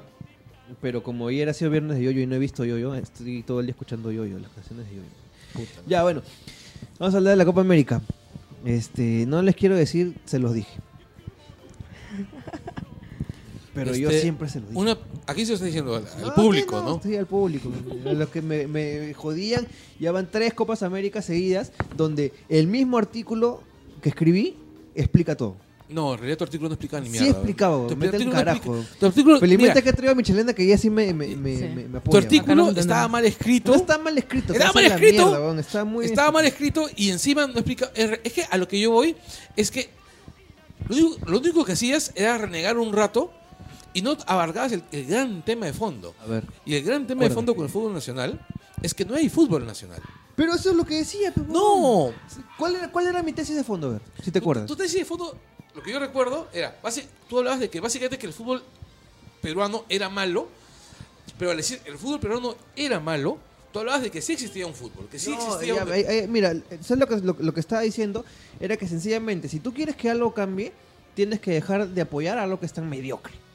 ¿Ya? Entonces, en, en- en el momento en el, en el que tú sigues apoyando el- el- lo- los torneos nacionales, los sponsors, las transmisiones y toda esa vaina, te sigues afanando como mierda con toda una selección que sabes perfectamente en el fondo de tu corazón, por más que te engañes, que no va a llegar ni a la esquina, No, o estás sea, contribuyendo que siga ahora, siendo una mierda. Lo que ocurre es esto, vamos, vamos por... El problema de la selección tiene, tiene dos maneras de, de- de cogerlo. ya, ¿ya? conversa con Michelena, porque le traigo porque Ya, hable o sea, de eso, ¿ya? Es, bueno, O sea, no- uno, no- uno no es el problema de estructura, de estructura nacional, y otro que es interno, de estructura interna y otro de estructura externa. ¿no? La estructura externa es que la clasificatoria para el Mundial está diseñada de una manera en la cual Perú jamás va a llegar a nada. ¿Ok? Jamás va a llegar a nada, a menos que ocurran un milagro y la selección brasilera, argentina, uruguaya, todos viajen en el mismo avión y este avión sea destruido por los marcianitos de la independencia. O sea, por los británicos después del Brexit. Exacto. No, pero porque Gales está en la está entre cuartos y es británico y ellos votaron y Gales votó a favor del Brexit. Este definir cuatro cupos en probablemente la eliminatoria más dura del planeta, porque lo es. O sea, hay cuántos campeones mundiales en, en- en América Latina? ¿Tres? ¿Cuatro? ¿Campeones mundiales de América? Sí, hay tres, ¿no? Son tres. Son tres. Eh, Uruguay, Argentina, Ya. Brasil.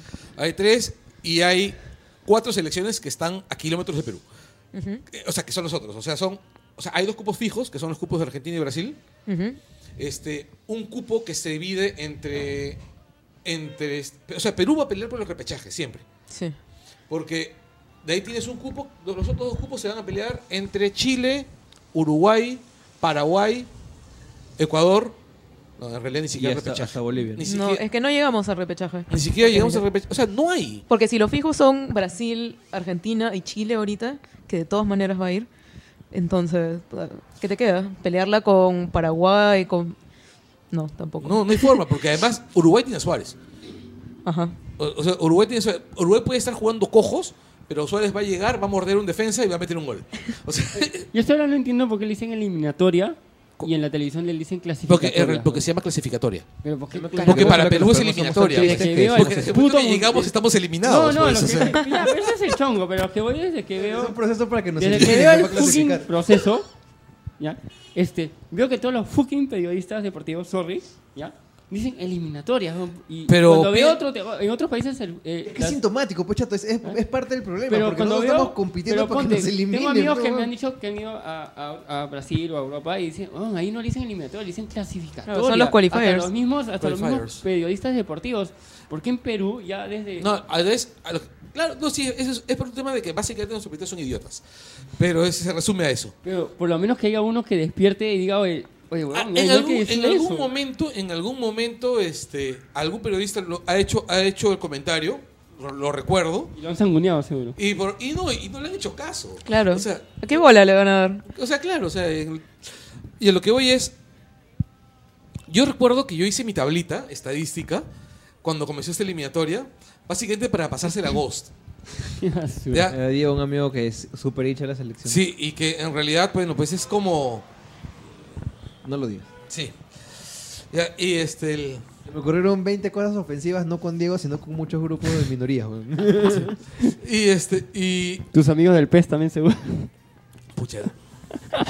ya, y. No, ninguno de ellos cree en la selección nacional. Ah, felizmente. No, y, y yo recuerdo que revisé esta- tal estadística. Perú tenía que hacer. Que ganar. De los tres partidos que venían, tenía que ganar los tres partidos. Porque tenías que hacer una cantidad de puntos, según, mi- según mi tabla, y ganarle a determinados rivales. No tiene que ganarle a todos. No, no, el tema es. No, es que. eh, No tenía que ganarle a todos. Necesitaba perder con los que, los que perdían, con los, con los que sabías que iba a perder, pero tenía que ganarle a rivales directos. Y, y Perú perdió de arranque con todos los rivales directos.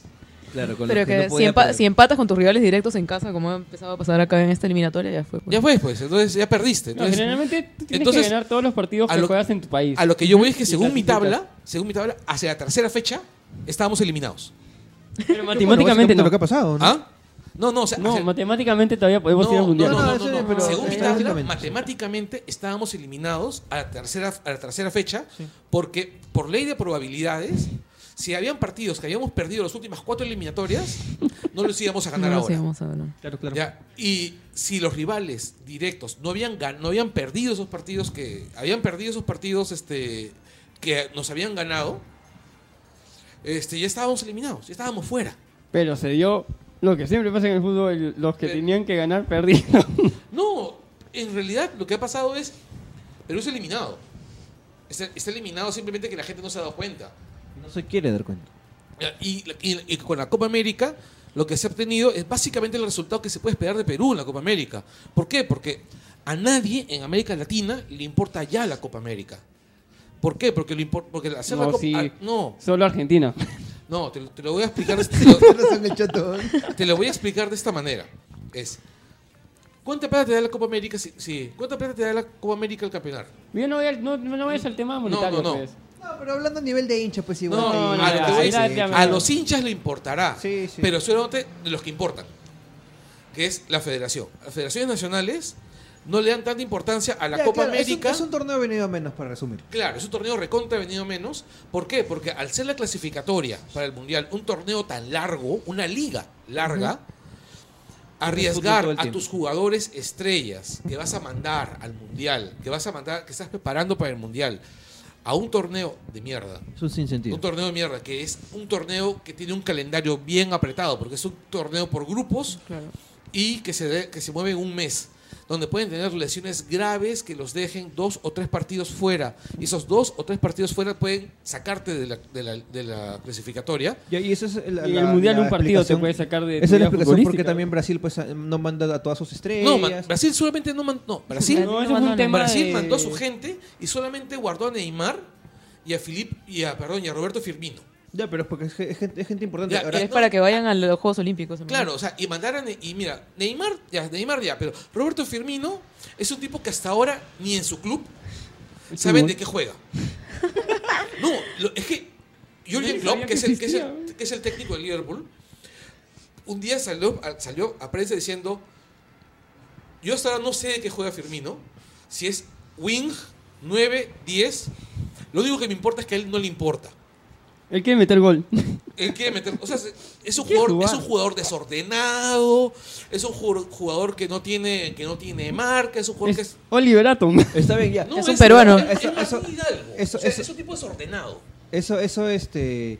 Tiene, tiene absoluto sentido. Y Ya, parece entonces- que los únicos a los que sí realmente le importa la Copa América A porque Perú no ni mierda es a, a Perú, y a Argentina. a Perú le importa la Copa América, ¿por qué? Porque al ser un torneo que tiene por grupos, o sea, limitas tus rivales a tres. Ya, y solamente tienes que ganar dos partidos, o ganar un partido y empatar los otros dos. O sea, sacar un, menos de un 50% de los puntos posibles para clasificar a la segunda ronda. Y de ahí es un knockout.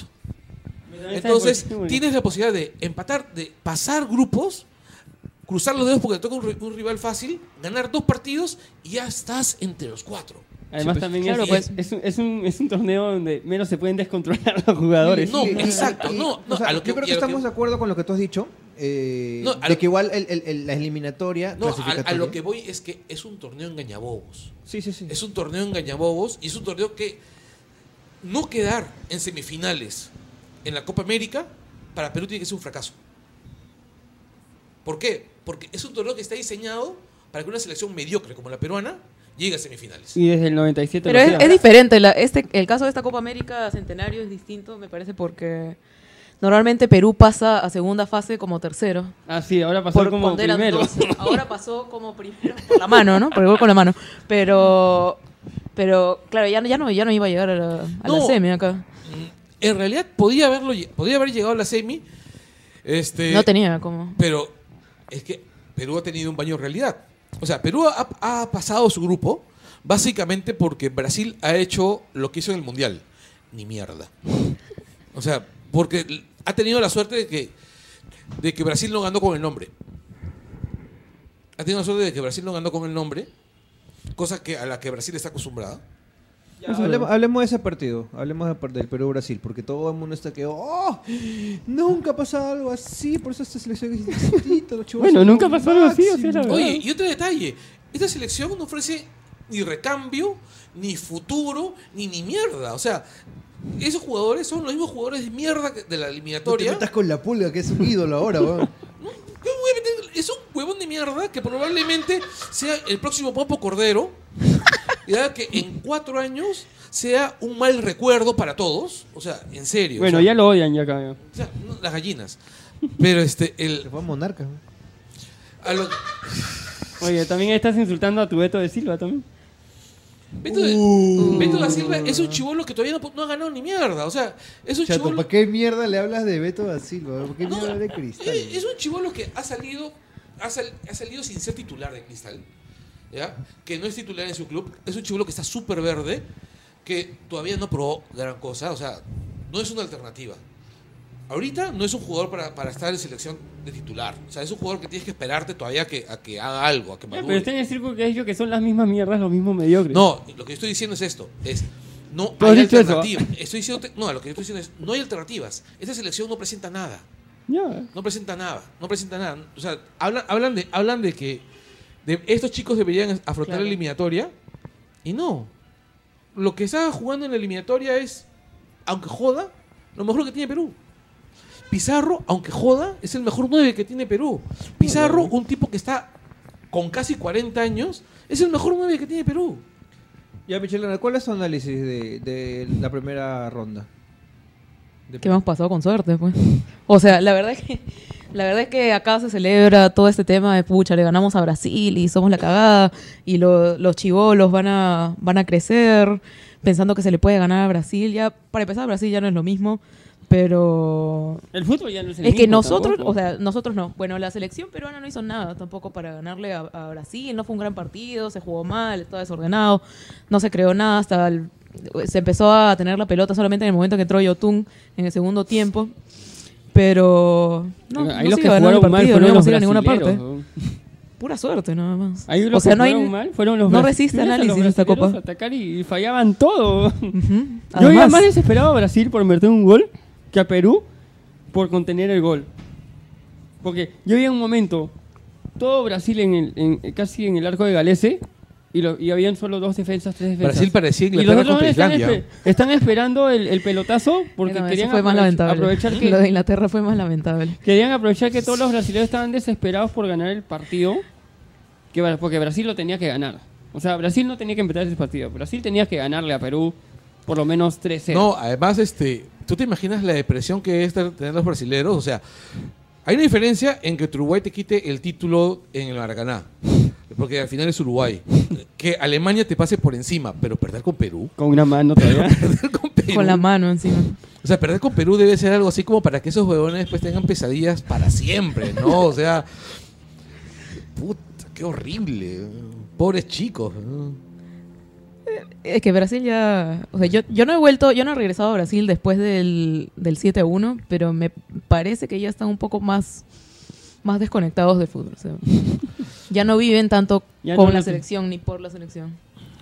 Me imagino. Es que, es que, Es que ya no podría. es que, que- Sería- que Alemania te meta la humillación. de tu vida. Y es más, hay una anécdota que no sé si será cierta, pero me encantaría que lo fuera. que dicen que ¿Qué en el entretiempo del partido este, Brasil-Alemania.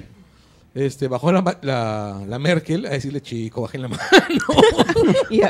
Se hizo, se hizo la de Videla con Perú. Tenemos Sí, negocio. Bajen la mano, por favor, que nos pueden matar. Ya, pero, pero mira, que, que el- lo de Perú con Brasil también es sintomático por Brasil porque ya ni siquiera es el peso dirigencial, porque en una situación como la que sucedió de la mano y todo eso, Ah, no. siempre, obvio. siempre Perú, como no tiene peso dirigencial ni nada, siempre Perú ha sido la- la- lo- los que han sido abusados. Y esta vez les importó un carajo este, que Brasil sea Yo Brasil. justo, yo justo y el árbitro igual. Pero es que no se podía hacer nada, o sea, por reglamento no se podía hacer nada con, con esa mano. Claro. Si no la vio ninguno de los, de los cuatro árbitros, ya ni con cámara yo, ni yo con mandé, nada. Igual yo mandé un siempre- tweet sobre eso. Dije, No, no, es está que- ayudando que les hemos mandado No, burga. sí, sí, yo, yo- sí, yo sé, pero... TPK. O sea, muchas veces han, han- han No. habido, han habido situaciones en, en- en Ah, sí, que que el peso diferencial nos mataba. No, pero también es que también hay otro detalle, ¿no? O sea, los torneos no gringos. se pueden ejercer presión. No, lo que pasa es que los torneos gringos pasan por la organización, es así organizado por los gringos, que suelen ser bien meticulosos Puta, pero con ese tema. Pero sus árbitros son una cagada, weón. Sus hábitos será una cagada, pero justa, pero Lo que voy es,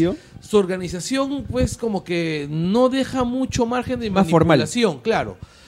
Entonces, su torneo es una cagada, la, la, la, la Major Soccer League es, una puta mierda. Es, es más aburrido que el torneo peruano. Eh, fútbol macho, mejor. No, es que te digo, es más aburrido que, la- que el torneo peruano. Y eso que cambian las reglas cada año. Sí, para que vaya gente.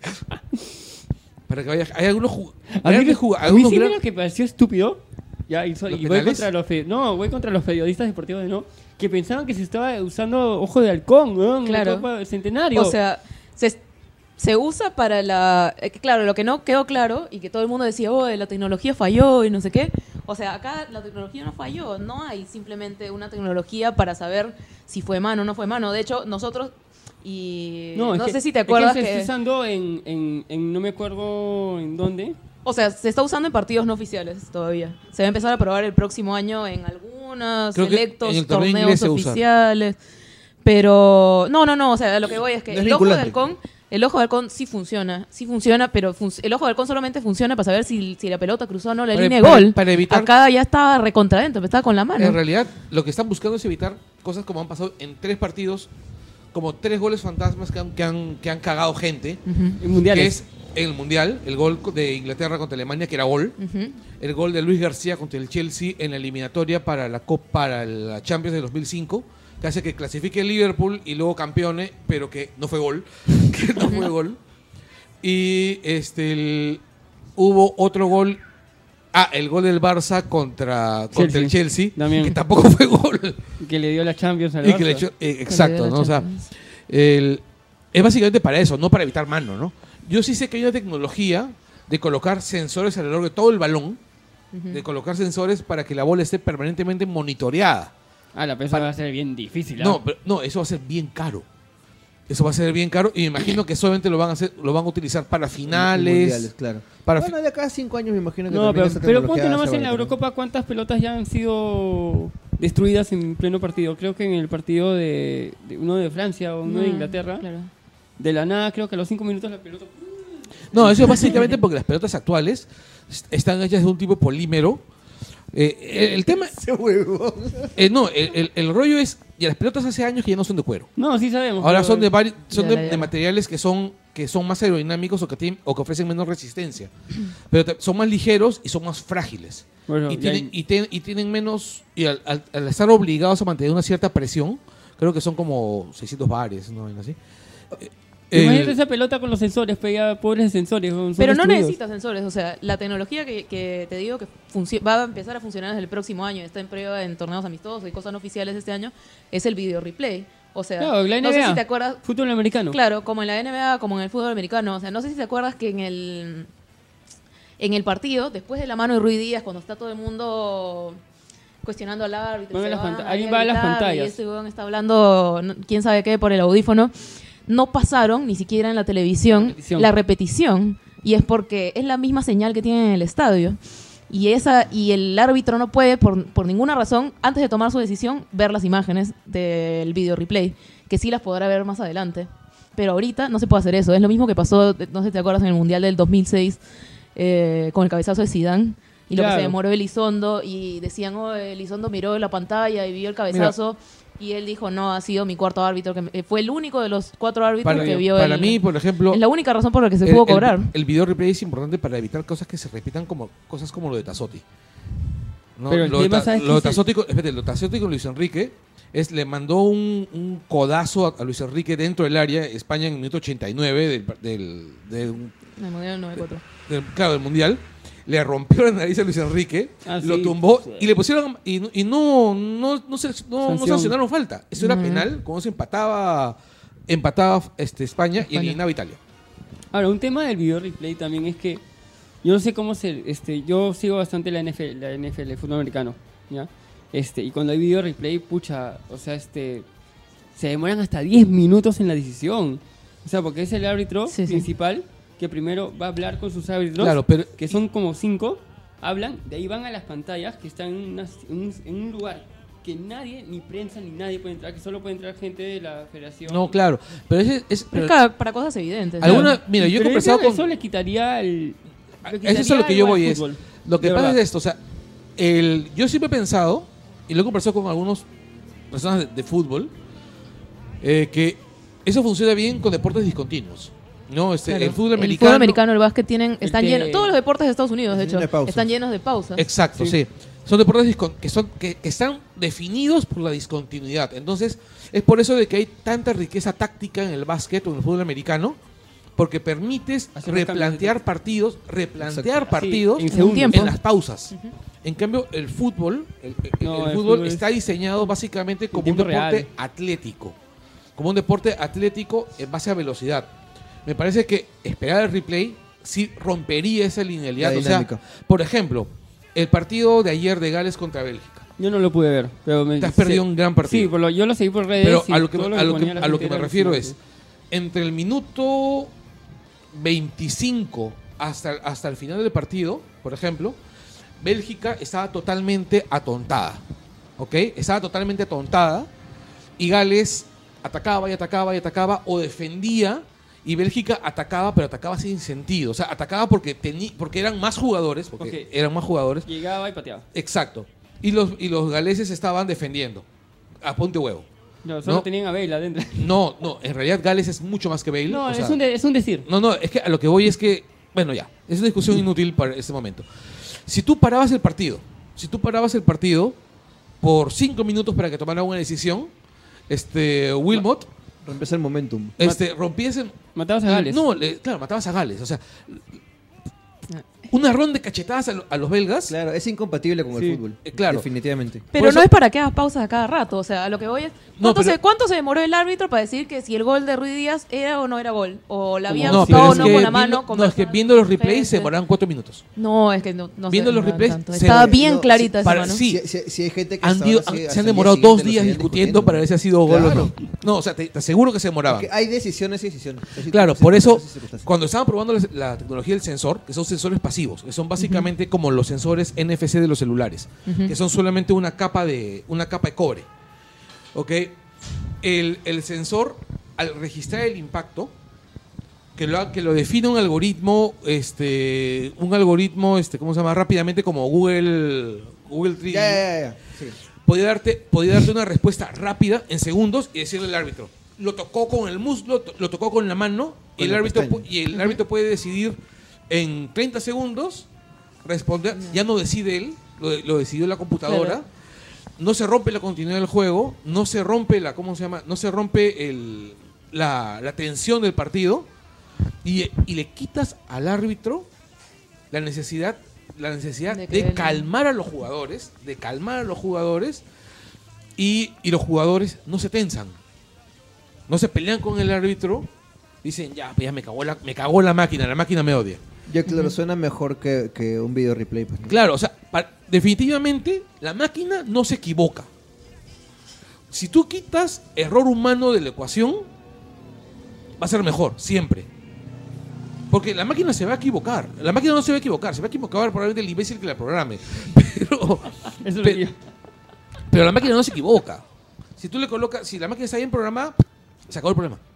Ahora, mucha gente va a igual decir con una u otra opción que van a desneutralizar el fútbol, y que van a cambiar todo y esto, pero... El fútbol tiene que cambiar. sinceramente- El fútbol tiene que cambiar. No, pero es que sinceramente, weón, si tú miras el fútbol de, no sé, de los años 40 y miras el fútbol ahorita no tiene ni mierda que ver, weón. No, definitivamente, otro, ese es otro motivo por el cual Perú no va a llegar a nada nunca. fútbol. Sí. Porque el fútbol que se juega hoy día es algo en lo cual hay tres factores que no se van a dar en el Perú jamás. A menos, que haya una, un, un reboot total del campeonato peruano, que es el fútbol peruano, el fútbol actual es atletismo, puro y duro. Es, es decir, los jugadores tienen que cuidarse totalmente todo el tiempo. Totalmente todo el tiempo. O sea, ayer yo estaba viendo, viendo este, a Bale con Gales.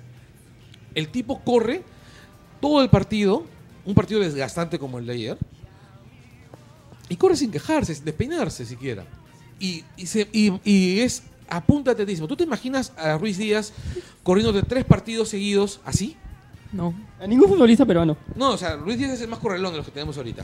¿Tú te imaginas a Yotun haciendo eso? Es que no da, pues. ¿Te imaginas a Guerrero haciendo eso? No, Guerrero va a empezar a quejarse.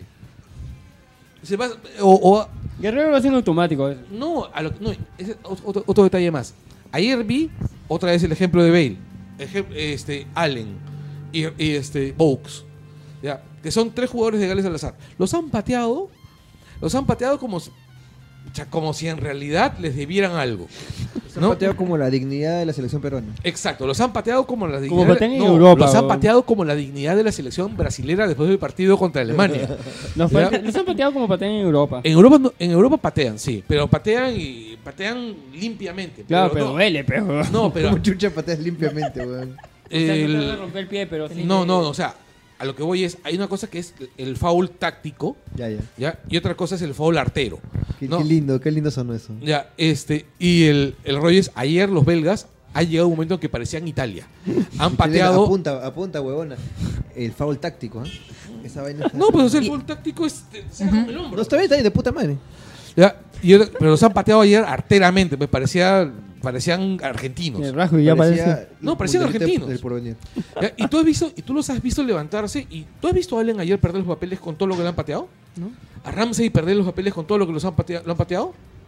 Es que Gales no, se- no pierde el tiempo pues renegando. Esa es la gracia de este equipo de Gales también. O sea, No, al- no, es al- un poco a lo que- complicado comparar a lo que me refieres. Tú has ¿Qué visto hubiese en Eurocopa? Zambrano? ¿Qué hubiese hecho Zambrano en esa situación?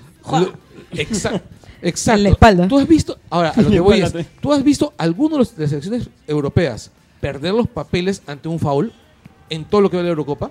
Bien Sí, raro. Portugal. Pero- Sí. No, pero Portugal es aparte, Portugal no cuenta. Cuenta, Te está preguntando. Yo te estoy Es que. Portu- es que Iberia, o sea, Península Ibérica no cuenta. O sea, recuerda, es el norte, de, Pseudo-Europa, es el norte de África. Es No, el está. norte. Croacia también se quejó. un Está poco. más cerca de Latinoamérica que Está- Portugal y Europa. Croacia son los que se han quejado más. De lo que he podido ver. Ya, pero a lo, No he que, visto más. a lo que yo voy es a esto. O sea, ¿tú has visto algunas selecciones europeas quejarse? No. ¿Por qué? Porque ya están, ya están metidos el chip del fútbol, ha cambiado. Es, te van a patear, te levantas y sigues jugando. ¿Por qué? Porque quejarte te va a hacer salir del partido. Ahora, ¿has visto que le reclamen al árbitro? Portugal. creo que- ¿sabes No, con- porque, ¿Por qué? Porque el árbitro es la, es la autoridad. Si te, te expulsan, te ponen una amarilla, te sacaron del torneo. A Ramsey ayer le sacaron una tarjeta amarilla y lo sacaron del torneo. No vas a contra Portugal. O sea, ¿Ustedes Entonces- ¿Contra quién se quejarían si juegan con un equipo sudamericano? por, ah, claro, porque son cochinos, pues. El fútbol sudamericano es cochino. El foul sí es cochino. No, es que, y ese cierto detalle es, el fútbol ha evolucionado de una manera tal que el fútbol sudamericano en sí está perjudicado por la manera como está diseñado el, el deporte. O sea, el fútbol sudamericano es cochino, es artero, y ya Ya está, no bonito.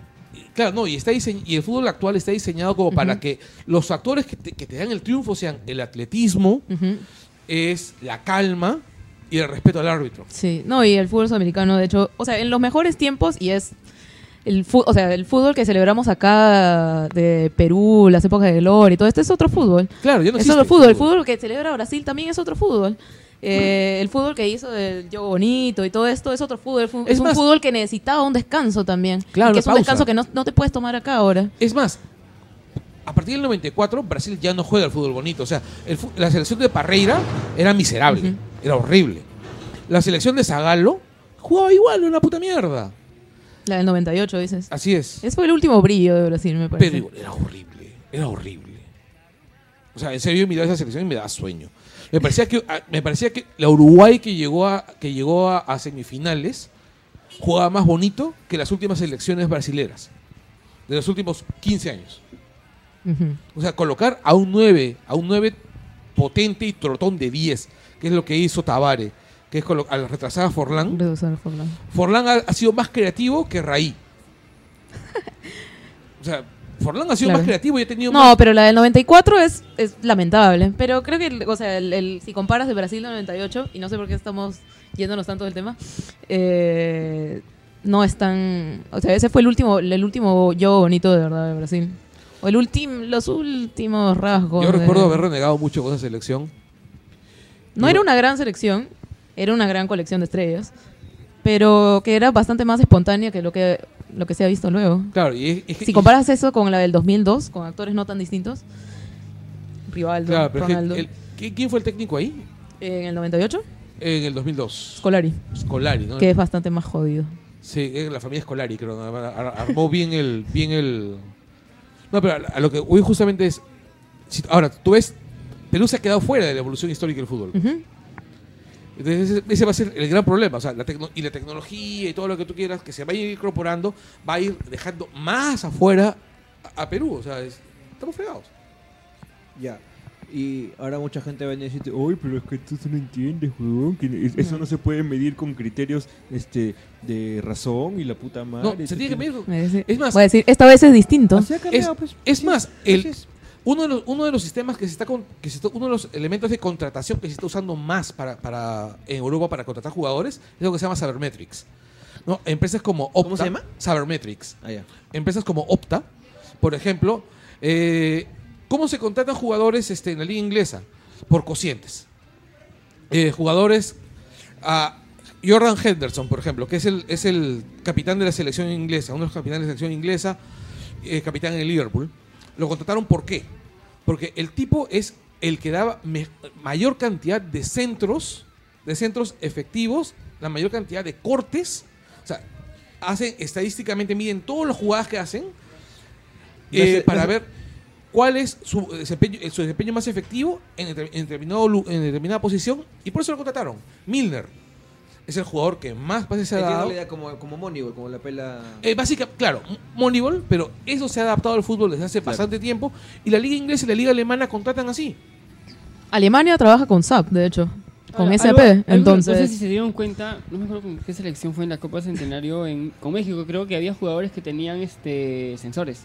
Claro, es que básicamente porque están trabajando con Opta. ¿Ah? En no, pero, en el Sudamérica- mi- pero en el mismo partido. Y fue algo que llamó es- la atención. Se- Los sensores son para medir su desempeño durante el partido. Lo que ocurre es esto. En América Latina, solamente recién se está comenzando, y es una compañía mexicana la que está trabajando esto, recién está empezando a usar Sabermetrics. Y te he puesto que en Perú solo lo hace Cristal, eso va a decir. No, en el Perú lo hacen tres clubes. Cristal, el, el- lo siento, lo hace Cristal. Está bien, está bien, está Lo hace este, ¿cómo se llama? La San Martín y lo hace la Vallejo. Y la selección.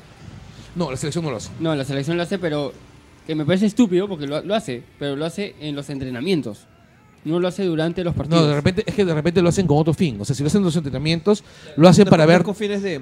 Lo hacen con, fines. No, lo hacen con fines, este, ¿cómo se llama? De, fi- de fisiológicos, ¿no? Claro, claro. Porque hay O sea, este- Ah, no, no, lo de no lo hace con fines lo de de México no es cauteo, ¿ah? es, era, era un tema de, de selección que... No, es que lo, no, lo que pasa es que cuando tú haces con lo haces durante el partido, lo haces para medir la respuesta de tu jugador, porque también para- con eso ves la carga de recuperación después. O sea, es- se dice toma decisiones con eso, eso data para tomar decisiones. Pero Es, que es lo que digo, o sea, si la selección lo hace en, en sus entrenamientos, lo debería hacer en los partidos también. No, de repente saldrá más caro. De- de- es carísimo, es carísimo, Hay mil- es carísimo. explicaciones de eso. Oye, eh, Lili, quiero preguntarte una, un- una vaina y lo que conversamos antes cuando estábamos viniendo por acá. Eh, ¿Dónde mierda quedaron todos esos buenos que decían que Chile se hab- había, había comprado la Copa América? Están en la- silencio en Twitter. Se quedaron calladitos todos esos buenos, ¿no? Oye, qué bestia, qué buena selección. Y qué buen proceso, ¿ah? Porque el proceso viene desde, desde bueno, Bielsa, San Paoli. Sampaoli, Pisi. Mira, yo, en realidad, yo recuerdo a- San la San Paoli- Martín de Pisi. San Paoli Pizzi. Y la San Martín de Pisi era una mierda. San Depende del material también. Martín- claro, no, a lo que voy Los no, es que no. Una diferencia de material, otra cosa es que yo no vi idea de juego. ¿Ya? Y yo veo a Pisi capitalizando la chamba de San Paoli, reforzando detalles de San Paoli. Este, Oye, si los chilenos están asustados cuando entró Pizzi, pensó que iban a, pensó, pensaron que iban a, desa- a, desarm- a desarmar todos los que había armado. Es que, no, es que no se puede desarmar algo tan bueno. Lo que pasa es que, o sea, Chile hace años, eh, en todos los niveles, en femenino, masculino, en todas las divisiones, tiene la misma idea de juego. Y capitaliza, o sea, de Chile puedes decir, puta, no tiene biotipo, que es lo mismo que nos dicen acá. Y estos jugadores son pequeños, sus centrales miden 1.70. Sí, pero Mira, yo te. No, pero- trabajan y son disciplinados Es que- y entienden todo. Es- Y trabajan en el entrenamiento. Lo que pasa es que tú no necesitas tener un central mastodonte. O sea, tú no necesitas a Pogba, ¿ya? Tú necesitas a Pogba, que es un tipo que te gana por velocidad y por fuerza. Como puedes tener a alguien como Xavi Hernández, salvando las distancias, que es un pata que es no mucho más alto que, que yo, que te gana porque está donde va a estar la pelota. Que sabe leer el partido, sabe por dónde va a pasar la pelota, sabe, dónde, sabe interceptarla y luego repartirla. O sea, en realidad hay muchas maneras de jugar el fútbol, hay muchas maneras de ser volante de contención, hay muchas maneras de ser, de ser volante ofensivo. Y me parece que en el Perú lo que están pensando es simplemente buscar la manera más fácil. Es, yo recuerdo cuando todo el mundo miraba a Cuto Guadalupe y miraban Ídolo de ídolos, güey. ya que, que puede ser un tipo agradable, que puede ser un tipo Ah, que se, que- que se saque la mugre, pero es un tipo que carece totalmente de talento. ¿ya? Y que, y que tenía... Para el fútbol. Sí. No y, que, comedia, y que güey. miraba. Ah, claro, slapstick. claro, él es el, él es este, el, el Buster Keaton del fútbol peruano. Bueno, bueno. Y el tipo, pues, lo ponían de central porque era enorme. Y es un tipo que, pucha, que carece totalmente de, de sensatez. O sea, yo lo recuerdo que parecía Air Sinclair haciendo de baile el cortejo de los dinosaurios. O sea, se Flaco, y movía flaco, y moviendo flaco. los brazos. así. Flaco todavía. Claro, se movía moviendo los brazos y golpeaba todo lo que se movía. Y claro, y ¿te acuerdas cuántos penales le cobraban? Claro. ¿Y tú te acuerdas cuando intentó pegarle al árbitro cuando le expulsaron? No, no, se lo llevó. este- Totalmente ¿quién se lo torpe, llevó? sin. Cuando se lo control. llevó Rossi cargado. No se Claro, o sea- esa vaina fue genial. O sea, y estaba llorando el pobre Cuto. claro, o sea, Eso ha sido increíble. Oye, no te metas con el era un cuto. clásico. Un clásico que Alianza estaba perdiendo miserablemente y ya estaban en plan cachoso. Pues me acuerdo que el huevón, el huevonazo de Roberto Martínez se sentó en la pelota. Sí. eso fue en el 93. No me acuerdo en qué año era. Sí, yo sí lo recuerdo. Me reí Ya. mucho por, por semanas. Entonces, este. La las ánimos estaban caldeados. Y puede ser una entrada fuerte contra Guadalupe, no me acuerdo. No, Guadalupe era. todavía no debutaba en ese año. Todavía no debutaba. Eh, Era otro delantero, otro delantero. No, o sea, Cuto fue el que lo No, era. Guadalupe, era No, Guadalupe. entonces, entonces la sentadita. era 93, me parece la- que era la, posterior. no, la sentadita fue antes, entonces. La sentada No, fue no, antes. fue en ese partido. ahora. Es que también, este. Bueno, ¿cuántas veces lo habrá repetido? ¿Cuántas veces Lo le habrán que pasa es dicho Alianza? La cosa es que se tumbaron al el- pobre Cuto con El todo. tema es weón. que le entraron fuerte a Cuto, pero tampoco no fue tan grave, ¿no? Entonces Cuto en el piso y Ah. comienza a lamentarse como si Ya, le eso fue en el roto la 96. pierna. Eso fue en el 96. Porque cayó encima de su, de su pierna, pero favor, normal. Claro, no, parecía, sí parecía grave. Yo recuerdo que sí, parecía grave, parecía que lo habían matado. Y no había fútbol en era ese tiempo. Alberto Tejada, Sí. puta, lo vio a Cuto, no sé, con su ojo de médico habrá visto, este es un pendejo, a mí no me lo vas a hacer. Y le pulsó. Y le puso la segunda amarilla, si no me, Claro, si no me por acuerdo, pendejo. Si mal no me acuerdo. Y Cuto se paró a pegarle. Cuto, Cuto, Cuto se paró. En una. ¡guac! Cuto era lo máximo porque se supone que le habían destruido La la, pierna, pierna. y sin eso se paró, puta, Y vino- la. Yo nunca Vino- voy a olvidar. Vino Rossi se lo llevó. No, no, no, eso fue. eh, con- lo de Rossi No, fue contra Cristal. No, lo de Rossi fue contra Cristal. Lo de Rossi fue contra que se lo llevó cargado. Claro, no, te fue, voy a mostrar contra, no, fue contra Cristal. Y lo de y lo, y lo de esa jugada fue contra la U. Lo que pasa es que Cuto es, es una fuente inagotable de anécdotas, ¿no? Sí, por supuesto. Porque es posiblemente uno de los jugadores más estúpidos que, que ha salido del fútbol peruano. Eh, y es la mejor arenga de Camerín. Tengo hambre. sí. Es mi arenga de los viernes a la una de la tarde. Mira, mira, para que veas cómo es sintomático. Es un jugador que ha sido muchas veces campeón en el fútbol peruano. Claro, no, Para y es ídolo en el fútbol peruano, ¿no? Y es, y es ídolo, y es, No, Que es te habla mucho ídolo, de por qué no vamos al mundial. ya, claro, y es un jugador que además te le- es líder de sus equipos. Claro. Claro, porque es, es que en el Perú, y es, y es una muestra que además, ¿por qué tenemos estos malos gobernantes, no? Porque si un tipo como Cuto Guadalupe es líder, es perfectamente posible que Keiko casi haya sido presidenta. Yo sé, la opción es borrar el fútbol peruano para tener un buen, Así de fácil, una así de buena fácil. selección. Es, es este. Mira, tengo un, un amigo, un buen amigo, que tenía una hipótesis que decía que uno de los que el que uno de los momentos que podría dar inicio al- al- a la recuperación del país sea que haya un terremoto de 9 grados en un clásico. Y que sea el Matute, que es, y que sea el Matute, que es el más frágil de los dos. Ya. Y que sea el Matute, que es el más frágil de los dos. Oye, este, ya dejando de hablar tanta hueva, al final, ¿cuál es tu, tu lectura tanto de la Copa eh, en, en resumen como de lo que se viene en el fútbol peruano? Porque ¿En hemos general para el, para el para Perú o de la Copa en general? eh, las dos cosas. Bueno, la Copa no me pareció, o sea, me parece una mala idea que sirvió para que Que toda la mafia, no, sirvió para que toda la mafia de la FIFA hiciera negocios en Estados Unidos y los metieran presos. Pero más fue allá mala la FIFA haciendo esa cosa, creo, ¿sí? Creo ¿Cómo? que, que no debió hacer la Claro. Copa en Estados Unidos porque... No, o sea, por Todo- la misión de hacerla, o sea, es por los contratos de la Copa América Centenario que todos se han ido a la mierda. Claro, eso es lo que voy. Cuando justo comienzan a hacer todo el tema de la Copa Centenario con Estados Unidos, es que comienzan todos a caer y Estados Unidos, yo soy el FBI, así que todos Sí. vengan a mi casa. Sí. Yo creo que ahí la FIFA sí la cagó. La FIFA, bueno, no sé si la FIFA, la Conmebol y La con Conmebol. CACAF en la en ha sido... americano, en México. Ya no bueno, sé. sigue hablando. Y, y por el lado peruano, o sea, me parece que está recontra sobreestimado el tema de la actuación. Me acuerdo de esos titulares que decían que por la mano de Rui Díaz se fue Dunga, o sea, es to- totalmente ridículo. Oye, yo he repetido eso también, ¿ah? porque ha sido muy divertido de decir. ¿ah? ya, pero para, una cosa es para el meme y otra cosa es que salgan titulares. Ah, claro, o sea, una cosa es, es- es, este, la, una, cosa es, ¿eh? una cosa es la chacota, Ajá. una cosa es la chacota y otra es la prensa nacional, pero en realidad la prensa nacional deportiva Es chacota, es un chacota. No, pero no te hablo ni siquiera de prensa deportiva, ¿eh? o sea, te hablo de los periódicos principales. Pero, pero no te pases, o sea, eh, la prensa nacional, o sea, en serio, o sea, si hay ustedes que luego sean periodistas, pero tienen que reconocerlo, nuestra prensa nacional es un ejemplo de bad comedy. O sea, Sí, sí, sí. Yo, yo no sé qué cosa me da, me da más risa y lástima al mismo tiempo. Una película de Adam Sandler o leer el comercio. Alan Sale te da más plata. A ver. Bueno, podemos dar media hora más sobre el comercio. No, no, no, no, no. Deja que me vaya, deja que yo salga de la sala primero y de ahí, tema. y Sí, de ahí hablas de habla- comercio. hablamos de, hablemos de Expreso. de la República. ¿Cómo se me echa Ayer compré un República? ejemplar de Expreso. No, seas pendejo. Sí, compré un Que para ejemplar. limpiar tu, tu, tu No, no, ¿Para- no, no. para- para Primero, los perritos? no, Para ver porque, cómo se robaron la foto No. de la República. no, sino porque es un cae de risa leer Expreso. No, no es un cague de risa, güey. Claro que sí, porque yo, mira, yo leo expreso y yo me imagino así en un café así viejo, así, un café viejo, en un, en un- no sé, uno de esos cafés del centro que todavía, en el Cordano, a cinco viejitos fachos, así relegando y escribiendo ta. Horrible. Porque, en serio, weón, esa vaina vomita más odio que Aldo Mariategui y Philip Butters haciéndose mutuamente sexo oral. Oye, ¿verdad? la mierda, weón. Qué asco. Oye, escúchame. ¿Llegaron a hablar de ese sonso de Vázquez Kunce?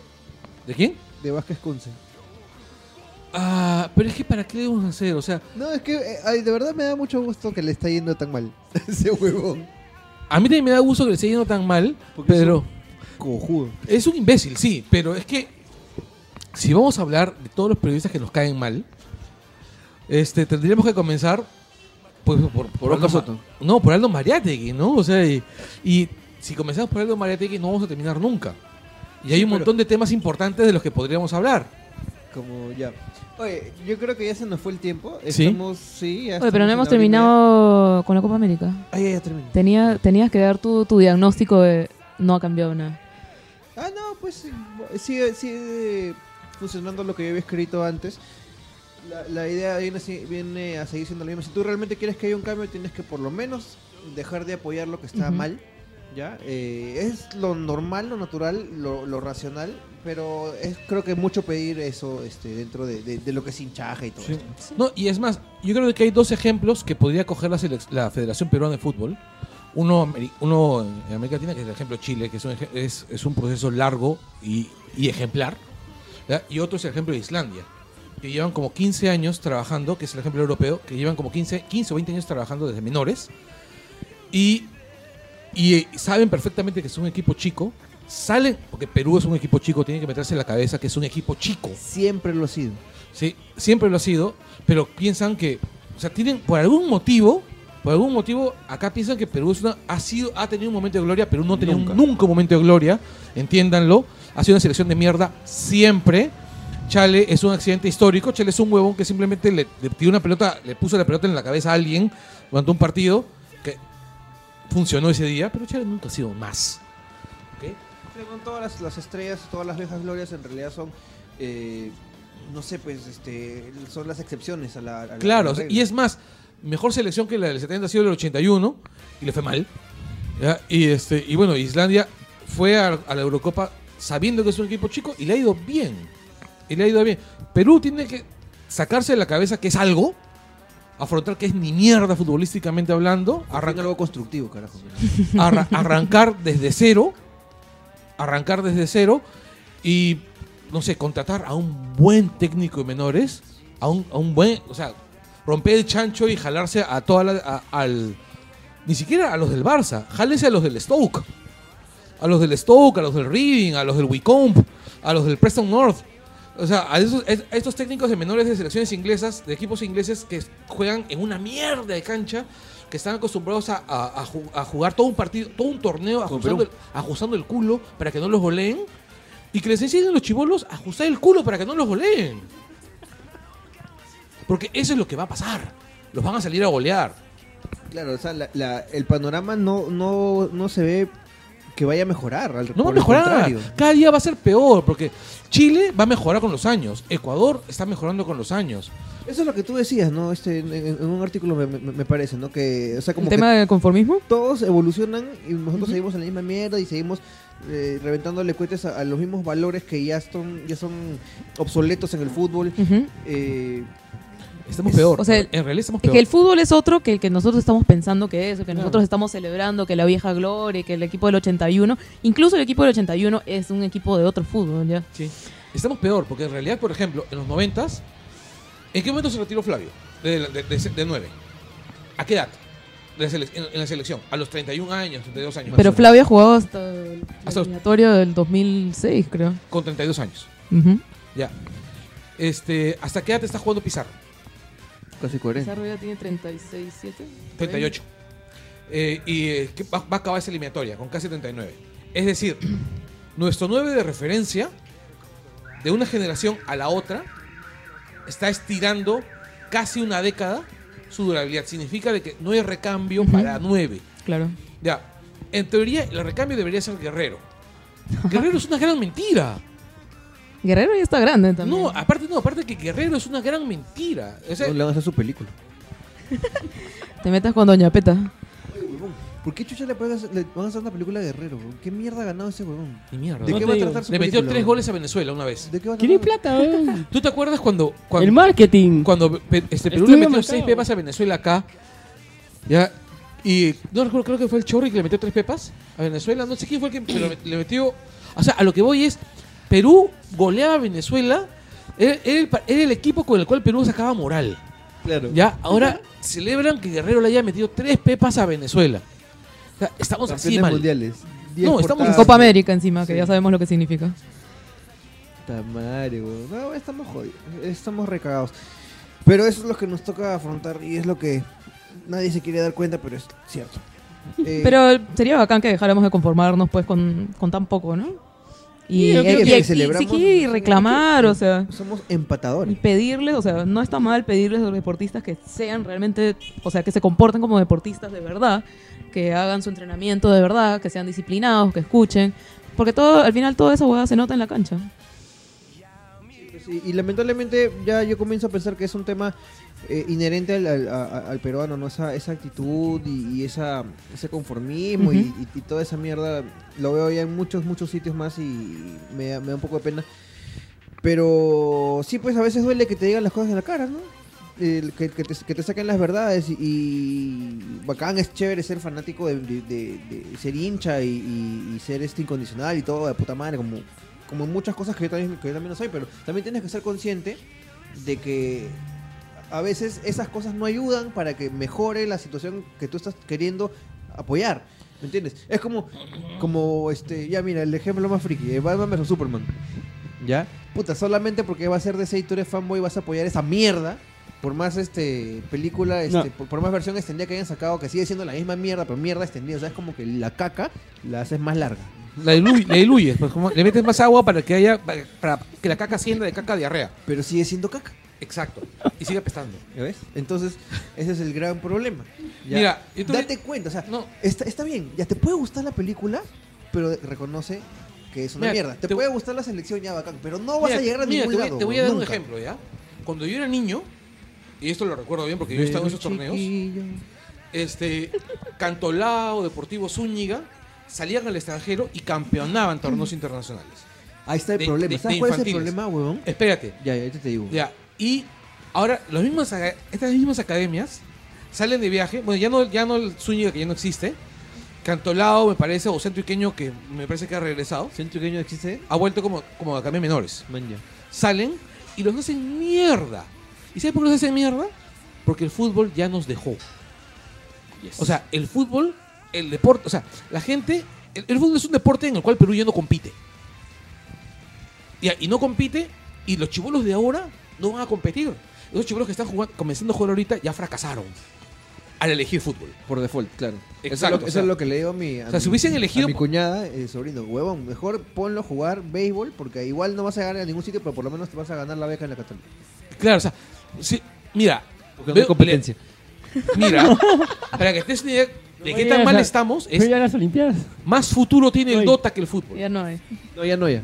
Tampoco. Di otro deporte. eh, No, electrónico. o sea, el Dota, está, el Dota está igual de cagado, pero está tan cagado, está tan, el Dota está, está recagado, pero el Dota tiene más futuro que el fútbol. No, no. Porque lo- Es lo mismo. Pero en electrónico. Oye, a- a- voy a hablar un ratito de Dota. ¿eh? El gran problema del Dota es que se co- eh, y la, y la culpa la tenemos muchos, incluyéndome, es haber levantado demasiado a una sola figura y cuando esa figura desapareció, ya no hay figura. Se acabó. pero lo Las- que- los que podían haber sido el recambio se fueron a la mierda. Embarazaron a sus flacas, desaparecieron del mapa. Ahora, ¿qué nos queda? Nos queda esperar a que salga otro juego gratis, porque aquí el peruano no paga. ¿ya? Otro juego que sea gratis, así como Dota. LOL. ¿ya? No, pero eso no es gratis porque pagas por los héroes. En Dota no pagas por los héroes. Esa es la gran diferencia y por eso no prende LOL acá. ¿ya? Porque si prendiera LOL por un milagro de, la, de, de- de Satanás, ya podríamos de repente tener una mejor performance porque por lo menos Riot se preocupa de formar a su gente. A, lo- a los jugadores, les pone este psicólogos y todo. Val- básicamente es. Chao, chao. Este, entonces, estamos jodidos también en Dota. bueno, ya. Estamos Overwatch. Eh, Team Fortress. el, el- el tema con Overwatch es que es un juego que podría destacar mucho si no fuese que te costara para jugar. Tienes que comprarte el juego de todas maneras para Ah, poder- este, otro detalle, me olvidaba. Antes, ayer, antes que se me olvide, porque quiero- quiero hacer una recomendación así, antes de que se me vaya de la cabeza, entonces, ¿cómo, qué- ¿con cabeza de pollo puedo hacer? Hay una tienda brasilera, online, que se llama Nubim. Nubem. Nubem. Ah, ya, ya, sí me lo mostraste. Ya. Ayer estaba viendo, hay una serie de ofertas. Este, uno de los mejores juegos de estrategia que existen en el mundo, Europa Universal. que es el, el Europa Universalis, la, está, sale a 20 lucas, la edición Extreme, que viene con 3 DLCs, que normalmente cuestan como 30 cocos. ¿Qué, qué, qué edición? ¿Qué, qué número?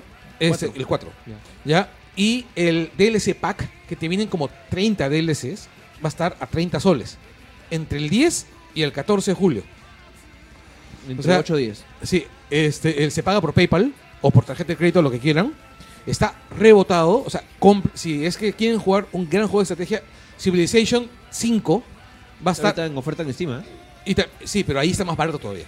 Mierda. En noviembre está más barato, va a salir a 12 soles.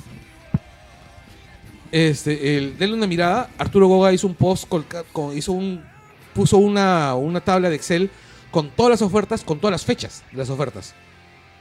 Está bueno. O sea, yo este, el- definitivamente voy a comprar. Me está oliendo porque yo compré este Civilization 5 hace poquito, sin oferta, sí. Ya, Este, ¿algo, algo más que quieran decir para ya despedirnos, este, Lili? ¿Algo que añadir? Sobre fútbol. Sobre lo que eh, quieras. Bueno, o sea, para, para acabar en una nota positiva, creo. Pero eh, lo que, pasa, lo que pasa con el fútbol es que cada vez que hay un fracaso otra vez y cada vez que el- te lo dije y todo esto, Esto no sé, pasado. yo suelo, yo, yo suelo decir, o sea, chequemos, chequemos otros deportes, veamos otra cosa, pero no porque, porque te guste algo más que, o sea, la gente dice, puta, no, a mí me gusta el fútbol nada más y no sé qué. Pero si te gusta el deporte, te- te- no te deberían gustar, pero lo lógico es que aprecies deportistas que se comportan como tales. Y acá sí ya me meto con todos los futbolistas Sofi. peruanos, o con buena parte, con buena parte de los futbolistas peruanos. Y es que a mí, muchos de ellos, o sea, me parece que no, no honran el, el nombre de deportistas.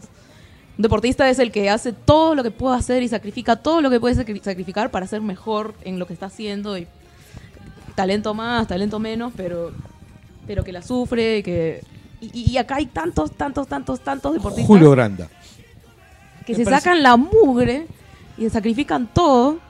Y, y que, que vamos a tener la chance de verlos. De hecho, en los Juegos Olímpicos se están clasificando un montón.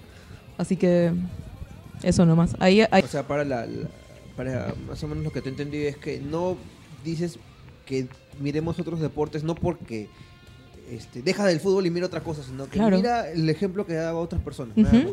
Claro, y apreciar eso, porque ese, ese- esa es, esa es la lucha. O sea, un deportista de verdad es eso. Un deportista de verdad no es, no es aquel que se conforma porque le pagan más acá que en un club que le ofrecen otro, otra chamba. Que es la razón por la que Ruidía se quedó la última vez, además. That's right. Bertman. No, estoy de, de acuerdísimo con, con Liliana. O sea, para mí el ejemplo es el periodismo deportivo en el Perú es, es periodismo de fútbol. Básicamente Lamentablemente. es chismografía de fútbol, porque ni siquiera son noticias de fútbol, no hay análisis. La capacidad de análisis de los, de los deportistas peruanos eh, eh, deportivos en general, al menos los que he leído, me parece absurdo que salvo el caso de Liliana, que sé que usa periodismo de datos, este, no, no se use.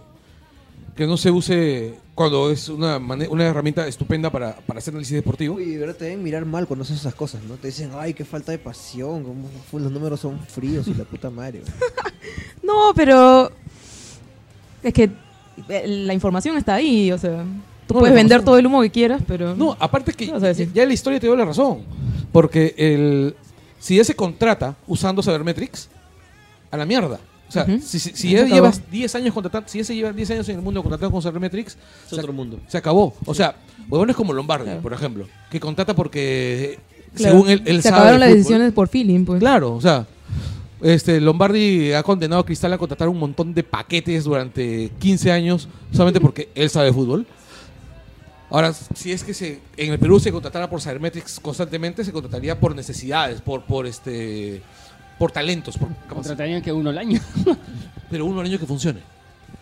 Ya, el, en realidad, es, lo que me gustaría es, hay deportes, que sí, es cierto, hay deportes minori- súper minoritarios en los cuales no funcionan porque no hay apoyo.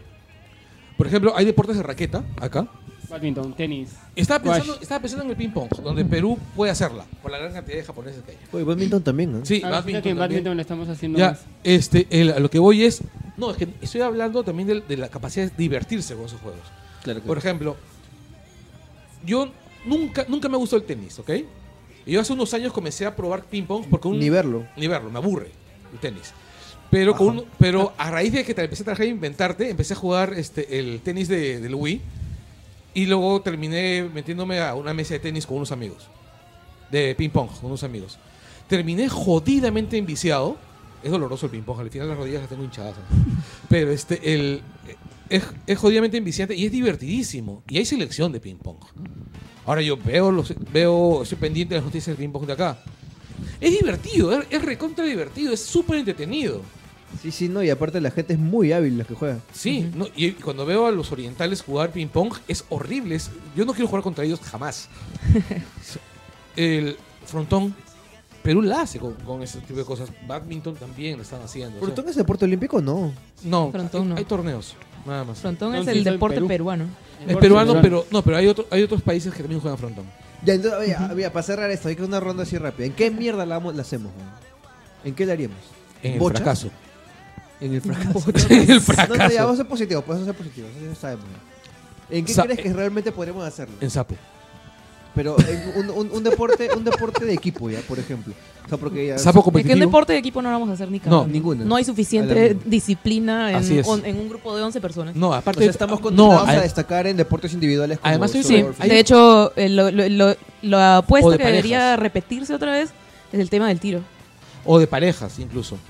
No, yo creo que hay un tema también, y un tema, deportes de parejas, o sea, en, en tenis, en, ya. en- en- Oye, en- ¿cómo en le- pares. el tiro de parejas. No, no, no. Bueno, este, a lo que yo iba es este. Yo creo que hay un problema jodido que es que el, per- el peruano por algún motivo no le entra la idea táctica. Pocos. Es que no sé si no le entra o no le da la gana de escuchar. pues, Que se, la misma se vaina. distrae. Eso misma pasa vaina. mucho con, lo- con los no, esports. no tiene el, el- el- es el tema Es que no tiene la disciplina, de- pero... ponte, yo tengo Oye, mis con el sudamericano, ¿no? también Yo tengo sobrinos No, ¿sabes por qué lo sospecho? Porque cuando he visto básquet, sorry, cuando he visto básquet peruano, he visto que arrancan bien los partidos y luego se desordenan. Se churretean. Exacto. Y en, el, y en el básquet la táctica es súper importante y no sostienen un planteamiento más de 5 o 6 minutos. Y mira, y yo me doy cuenta que yo no sé mucho de básquet. Significa de que alguien que sabe de básquet ver jugar a, una- a un equipo peruano debe ser doloroso y Sí, ofensivo. Los partidos de CMD son muy tristes después de ver las finales de la NBA.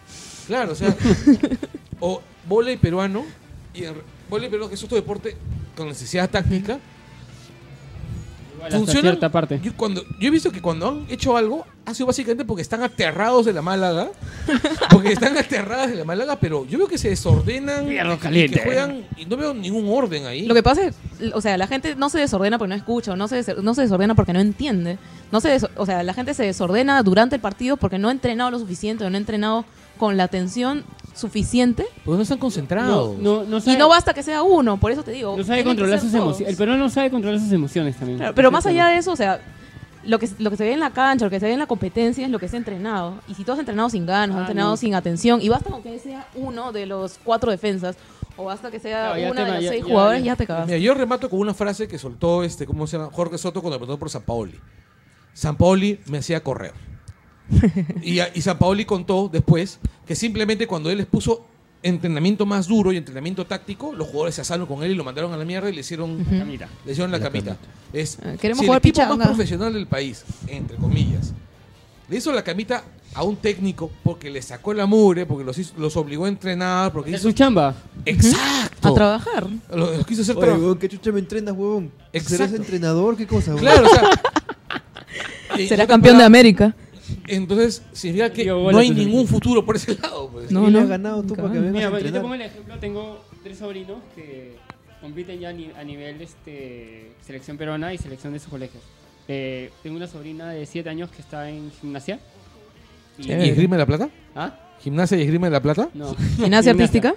Gimnasia Ajá. artística. Y pucha, y cuando tienen los torneos, cuando entrena, mira, entrena en la madrugada, se va a entrenar, regresa, se va al colegio, el colegio llega, hace tareas, vuelve a entrenar, a veces tiene entrenamiento con la selección del colegio y es. Es- oye, si esto lo puede hacer una niña de 7 años, ¿por qué Chuno lo puede hacer un pata de ¿Tú te acuerdas de? ¿te acuerdas de Pamchis? ¿Quién? Pamchis, la, este, la gordita que Ya. vino Ujú. este, para el programa Francis. de, de Slashers. Fra- este Francis. Su hermana, ¿ya? Hace ballet, ballet competitivo, ballet este, en serio, desde hace... Sobrina. competitivo como, como el cine negro. Sí. No, es que, espérate, desde los 6, 7 años, Chugar tiene Carlos. 12 años, Wow. 12 años, acaba de irse a Nueva York a un evento internacional y se ha ganado una beca en Milán. Mierda. Ya, Y la chivola. Está feliz. No, y, y, y otro detalle más. La chivola no, es. puede ser feliz. pues. Por supuesto, pero la chivola no es la mejor de acá. Ah, O sea, no. hay un huevo de, de chibolas de acá que están sacándose la mugre y que están logrando esas cosas aquí en una disciplina que es cara, que es, pero que es exigente a niveles sobrehumanos. Y son niños, ¿entiendes? O sea, significa que si niños pueden meterse a un, a un régimen tan, tan, tan, tan fregado, el fútbol divierte a un huevo de gente. Todos los, todos los chibolos juegan en las pistas. Coger a cuatro. Hay más canchas de fulbito que, que un centro de ballet, que un centro de gimnasia, que canchas de badminton. Oye, yo Cada esquina se Conozco, una conozco un montón de futbolistas y la mayor parte de ellos son analfabetos funcionales. ¿Ya? ¿Entiendes? Entonces es... Si pueden, si, si todo el tiempo que le han dado a, a no aprender a leer, Han pateado una pelota. claro, a patear la pelota, si pueden hacer- intentar hacerlo bien, intentar hacerlo bien, Y eso pasa en Brasil, en Europa, o sea, hay varios casos que son que, que ahorita mega estrellas de fútbol juegan fútbol porque sabían que no podían hacer nada, solo jugar fútbol para llevar adelante a su familia. que también hay otros que son, por ejemplo, hay, hay casos que son todo lo contrario. Frank Lampard, por ejemplo, Ah, el no, pata está sí. inmensa. O sea, el pata es brutalmente inteligente y juega pelota porque al final de cuentas le gusta jugar pelota. O casos como el de Jermaine Pennant, que es un futbolista que era analfabeto y jugaba en la Premier League siendo analfabeto. Sí. Sí, analfabeto. Firmar con un X. Sí. Sus contratos. ¿Ya aprendió? Ya, bueno, gente, este, creo que eso ha sido todo. Eh, ya, mira, nos hemos ido a las dos horas. Eh, muchas gracias por haber estado acá, por escucharnos hasta, hasta acá. Gracias a Lili por haber venido. Gracias, gracias, gracias por dejarme hablar. Eh, mierda, ¿por qué no lo dejan hablar? Este, ya te acostumbrarás, tienes que meterte acá por los palos, si no, no, si no bien. estos buenos hablan todo el tiempo. Ya, este, nada, ojalá puedas seguir viniendo seguido, este, es la idea. Y, eh, nada, cancha.p, cancha.p, este, ¿qué más? Másgamers.com. También estamos en un montón de sitios ahora. Se viene en julio un evento, vamos a hacer hacer la muy en Vamos a estar en, el, en la próxima ¿La semana máquina del tiempo? en la máquina del tiempo, que es el, el evento de Serie ¿Qué B producción. Ese domingo, Este domingo. el que viene. Ay, carajo, me he olvidado. Sí, ya ese- bueno. ¿Quiénes vamos a estar? Nosotros tres, huevón. Vamos a estar hablando de la crisis en las tierras infinitas. Qué Ay, qué verdad, oh, qué Yo chévere. sí Vamos voy a- a leer. Yo- Va- yo- Léelo yo- por fin, oye. ¿Te acuerdas cuando hicimos el léelo, programa sobre pero- crisis en las tierras infinitas y, y Felipe recién se puso a No, leerlo? no, sobre No, yo sí lo he Civil War. leído, pero ustedes son más cancheros en el tema, pero igual voy a, O sea, voy a y reforzarme. este, el, va a ser en el Más Gamer, eh, perdón, en, en la Casa de la Juventud de Jesús María, que está a media cuadra de Plaza San José. El domingo es. Es el domingo, Porque ¿sí? es sábado y domingo. Exacto, va a ser el domingo. El sábado van a estar los de de Frikis. Pueden ir ahí a tirarles tomates. Este, eh, eh, incluso creo que yo voy a hacer, iniciar un negocio de tomates podridos. Voy a dejarlos en mi techo durante unos Tú estás días. cerca todavía. Digo, unas cuadras. Oye, y un saludo, este, ya termina también. No, no, simplemente decirles, vayan chicos. Además, este, pueden almorzar por ahí un montón de sitios donde pueden comer. En la semana vamos a poner en las redes, En las este, redes sociales, a sí. qué hora vamos a estar y desde qué hora también antes estaremos nosotros para que nos vean fotos, todo. Así Ya, es. Y un saludo para la, la gente de los podcast amigos, no vamos a mencionar a todos. Este, de todas maneras, hay ahorita muy poca actividad. Eh, los que siguen constantes, por ejemplo, son los amigos de Nación Combi. Ya, pero quiero recomendar uno eh, en particular, que es el podcast de la gente del Mullet Club, que es sobre wrestling. Y de verdad, yo lo he estado escuchando y es gente que sabe mucho de lo que está hablando, bastante, y te da una visión de lo que está pasando afuera tanto en mainstream, en WWE, como en cosas que están pasando en Japón o en el, o en el indie, y también hablan mucho De de, la escena escena, de Perú. de la escena peruana. Ya, entonces está muy, muy bacán. Y, Y está, más, todo- y está más seguido, creo, ahora. ¿eh? Sí, Ya y sea todas las semanas. Y está, ah, ya los eventos, claro. Sí, y es, Ya, y es gente que sabe mucho, mucho, mucho. y es un podcast mucho. que ha nacido en el grupo de, de, de Langoya, Así además. es, así es, porque an- ante tanta insistencia de que hay un Langoy sobre el wrestling y como nadie le paró bola, haber, ellos ya. decidieron hacer su... Fue- su- y fue muy gracioso porque incluso Soto, que era el único que estaba a favor de la idea, Oh, yo también estaba a favor. Sí, en realidad lo único que estabas en contra eras tú. este, el, yo te dije, hazlo, ¿no? Y Soto decidió. Yo dije, hazlo, que, suerte que yo no voy a estar. Y este, el, y Soto hizo su consulta popular. Hizo una, hizo una encuesta. ¿Quiere un podcast sobre wrestling? Y gané, pe huevón. No, ganó la opción de no. Fuera mierda. Ganó el no. Búscalo. Ya, no, vamos ponemos un montón de opciones. Sí, ya bueno, la cosa es que escuchen Muelas Group que está muy bueno, muy bueno. de Y vamos a hacer un podcast de 100%. Sí, los invitaremos un día para hacer un podcast de wrestling. ¡Ay, ya regresé! Listo. Eh, sí, chau. Chao, Chau, chao, chau. chao. Sí, ¿algo más? Vayan al ¿Ah? cine, vean Warcraft, que está Vean chévere Warcraft, y no lo he visto todavía. chévere, Pero ven o en yo estoy 3D. Vean Buscando a Dory. Está de la puta madre. La Vean. Yoyo. Ahí les voy a dejar. En el con la- 2018 llega Pacific Rim 2, febrero. Ah, han, este, han postergado, muchachos, hagan una manifestación en la puerta de, de UIP. Han postergado hasta septiembre Star Trek, Star Trek 3. En todo la TAM. Van a estrenar la una película Sí, de. Mike Conan. Ah, sí. Diamond Eso está de Field se trata de ¿Ah? Eh, la- hay una Espera, espera, ¿qué- hay una- qué- qué- Película de Detective Conan van a estrenar. No me jodas, weón. Pero anime, o sea, no El live anime. nada de mariconadas. Anime. Este, Chévere. la distribuidora Di- Diamond Films Perú está que trae bastantes películas de anime Sí. y justo ha soltado que va a traer este Pucha, porque- Detective Conan, es el, bien el paja. infierno de los girasoles. El- los girasoles del infierno. Los girasoles del infierno. Ya, saludos a la gente que está yendo ahorita a marchar en la marcha del Sí. orgullo. Eh, un abrazo para todos, a nuestros amigos Muerde Almohada y Soplanuca. la plaza es nuestra. La plaza, es nuestra, la, la plaza ya es nuestra. Y los voy a dejar con el opening de Yoyo porque estoy en dengue de Yoyo. El opening, el último opening de Yoyo. Ya, Y volvió la música normal. no tenía que decir. Chau. Oye. Ya fue. Ay, Mauser.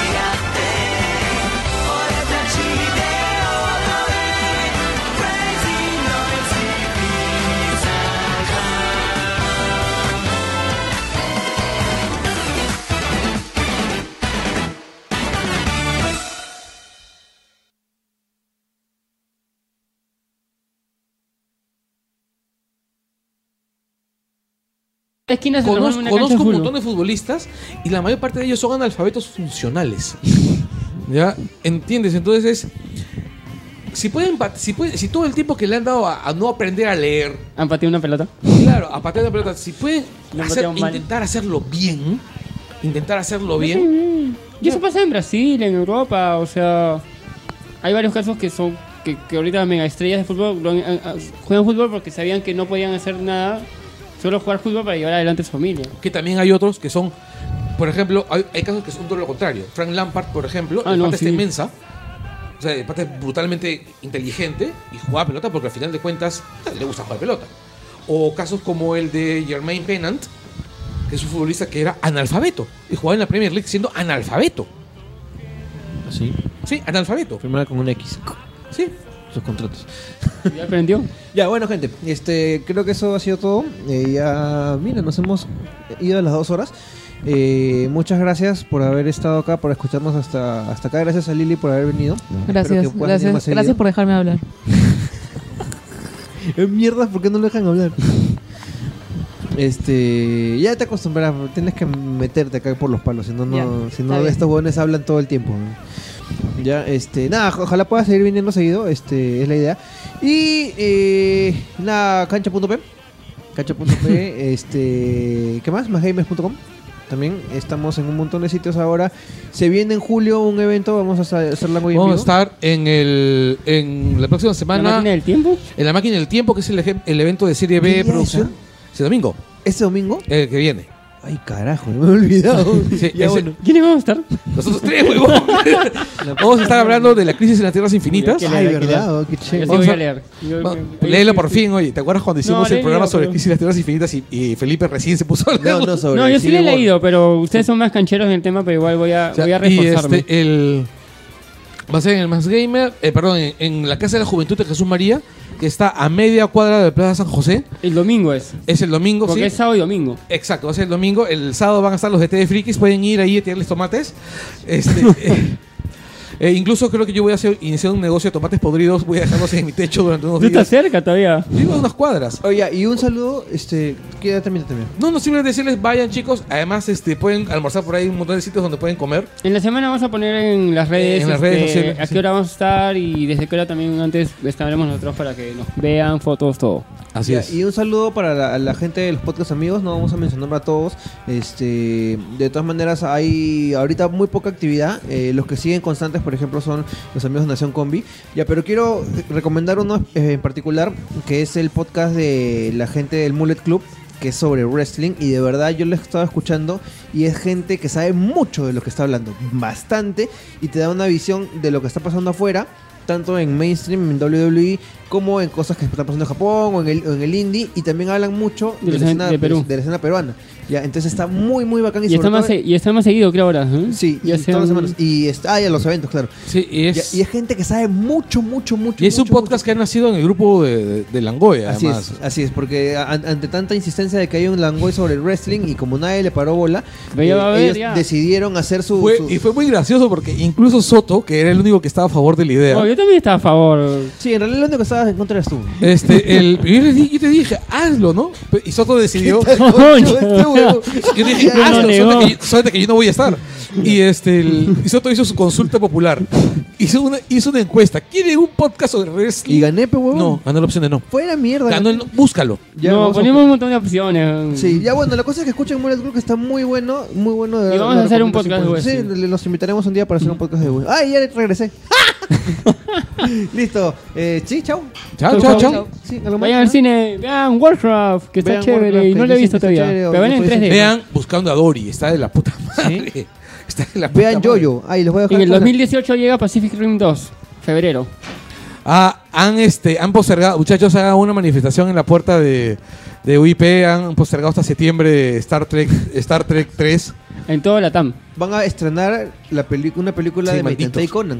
Ah, Sí, sí, bueno, Diamond eso está de Field se puta está madre. trayendo. oye, ¿Ah? Eh, la- hay una Espera, diferencia- espera, ¿qué- hay una- qué- qué- qué? Película de Detective Conan van a estrenar. No me jodas, weón. Pero anime, o sea, no En le anime. nada de mariconadas. Anime. Este, Ay, qué la chévere. distribuidora Di- Diamond Films Perú está que trae bastantes películas de anime Sí. y justo ha soltado que va a traer este Pucha, porque- Detective es- Conan, es el, bien el paja. infierno de los girasoles. El- los girasoles del infierno. Los girasoles del infierno. Ya, saludos a la gente que está yendo ahorita a marchar en la marcha del Sí. orgullo. Eh, un abrazo para todos, a nuestros amigos Muerde Almohada y Soplanuca. La plaza es nuestra. La plaza, es nuestra, la, la plaza ya es nuestra. Y los voy a dejar con el opening de Yoyo porque estoy en dengue de Yoyo. El opening, el último opening de Yoyo. Ya. Y volvió la música normal. no tenía que decir. Oye, Uh, ya fue. ay, Mauser.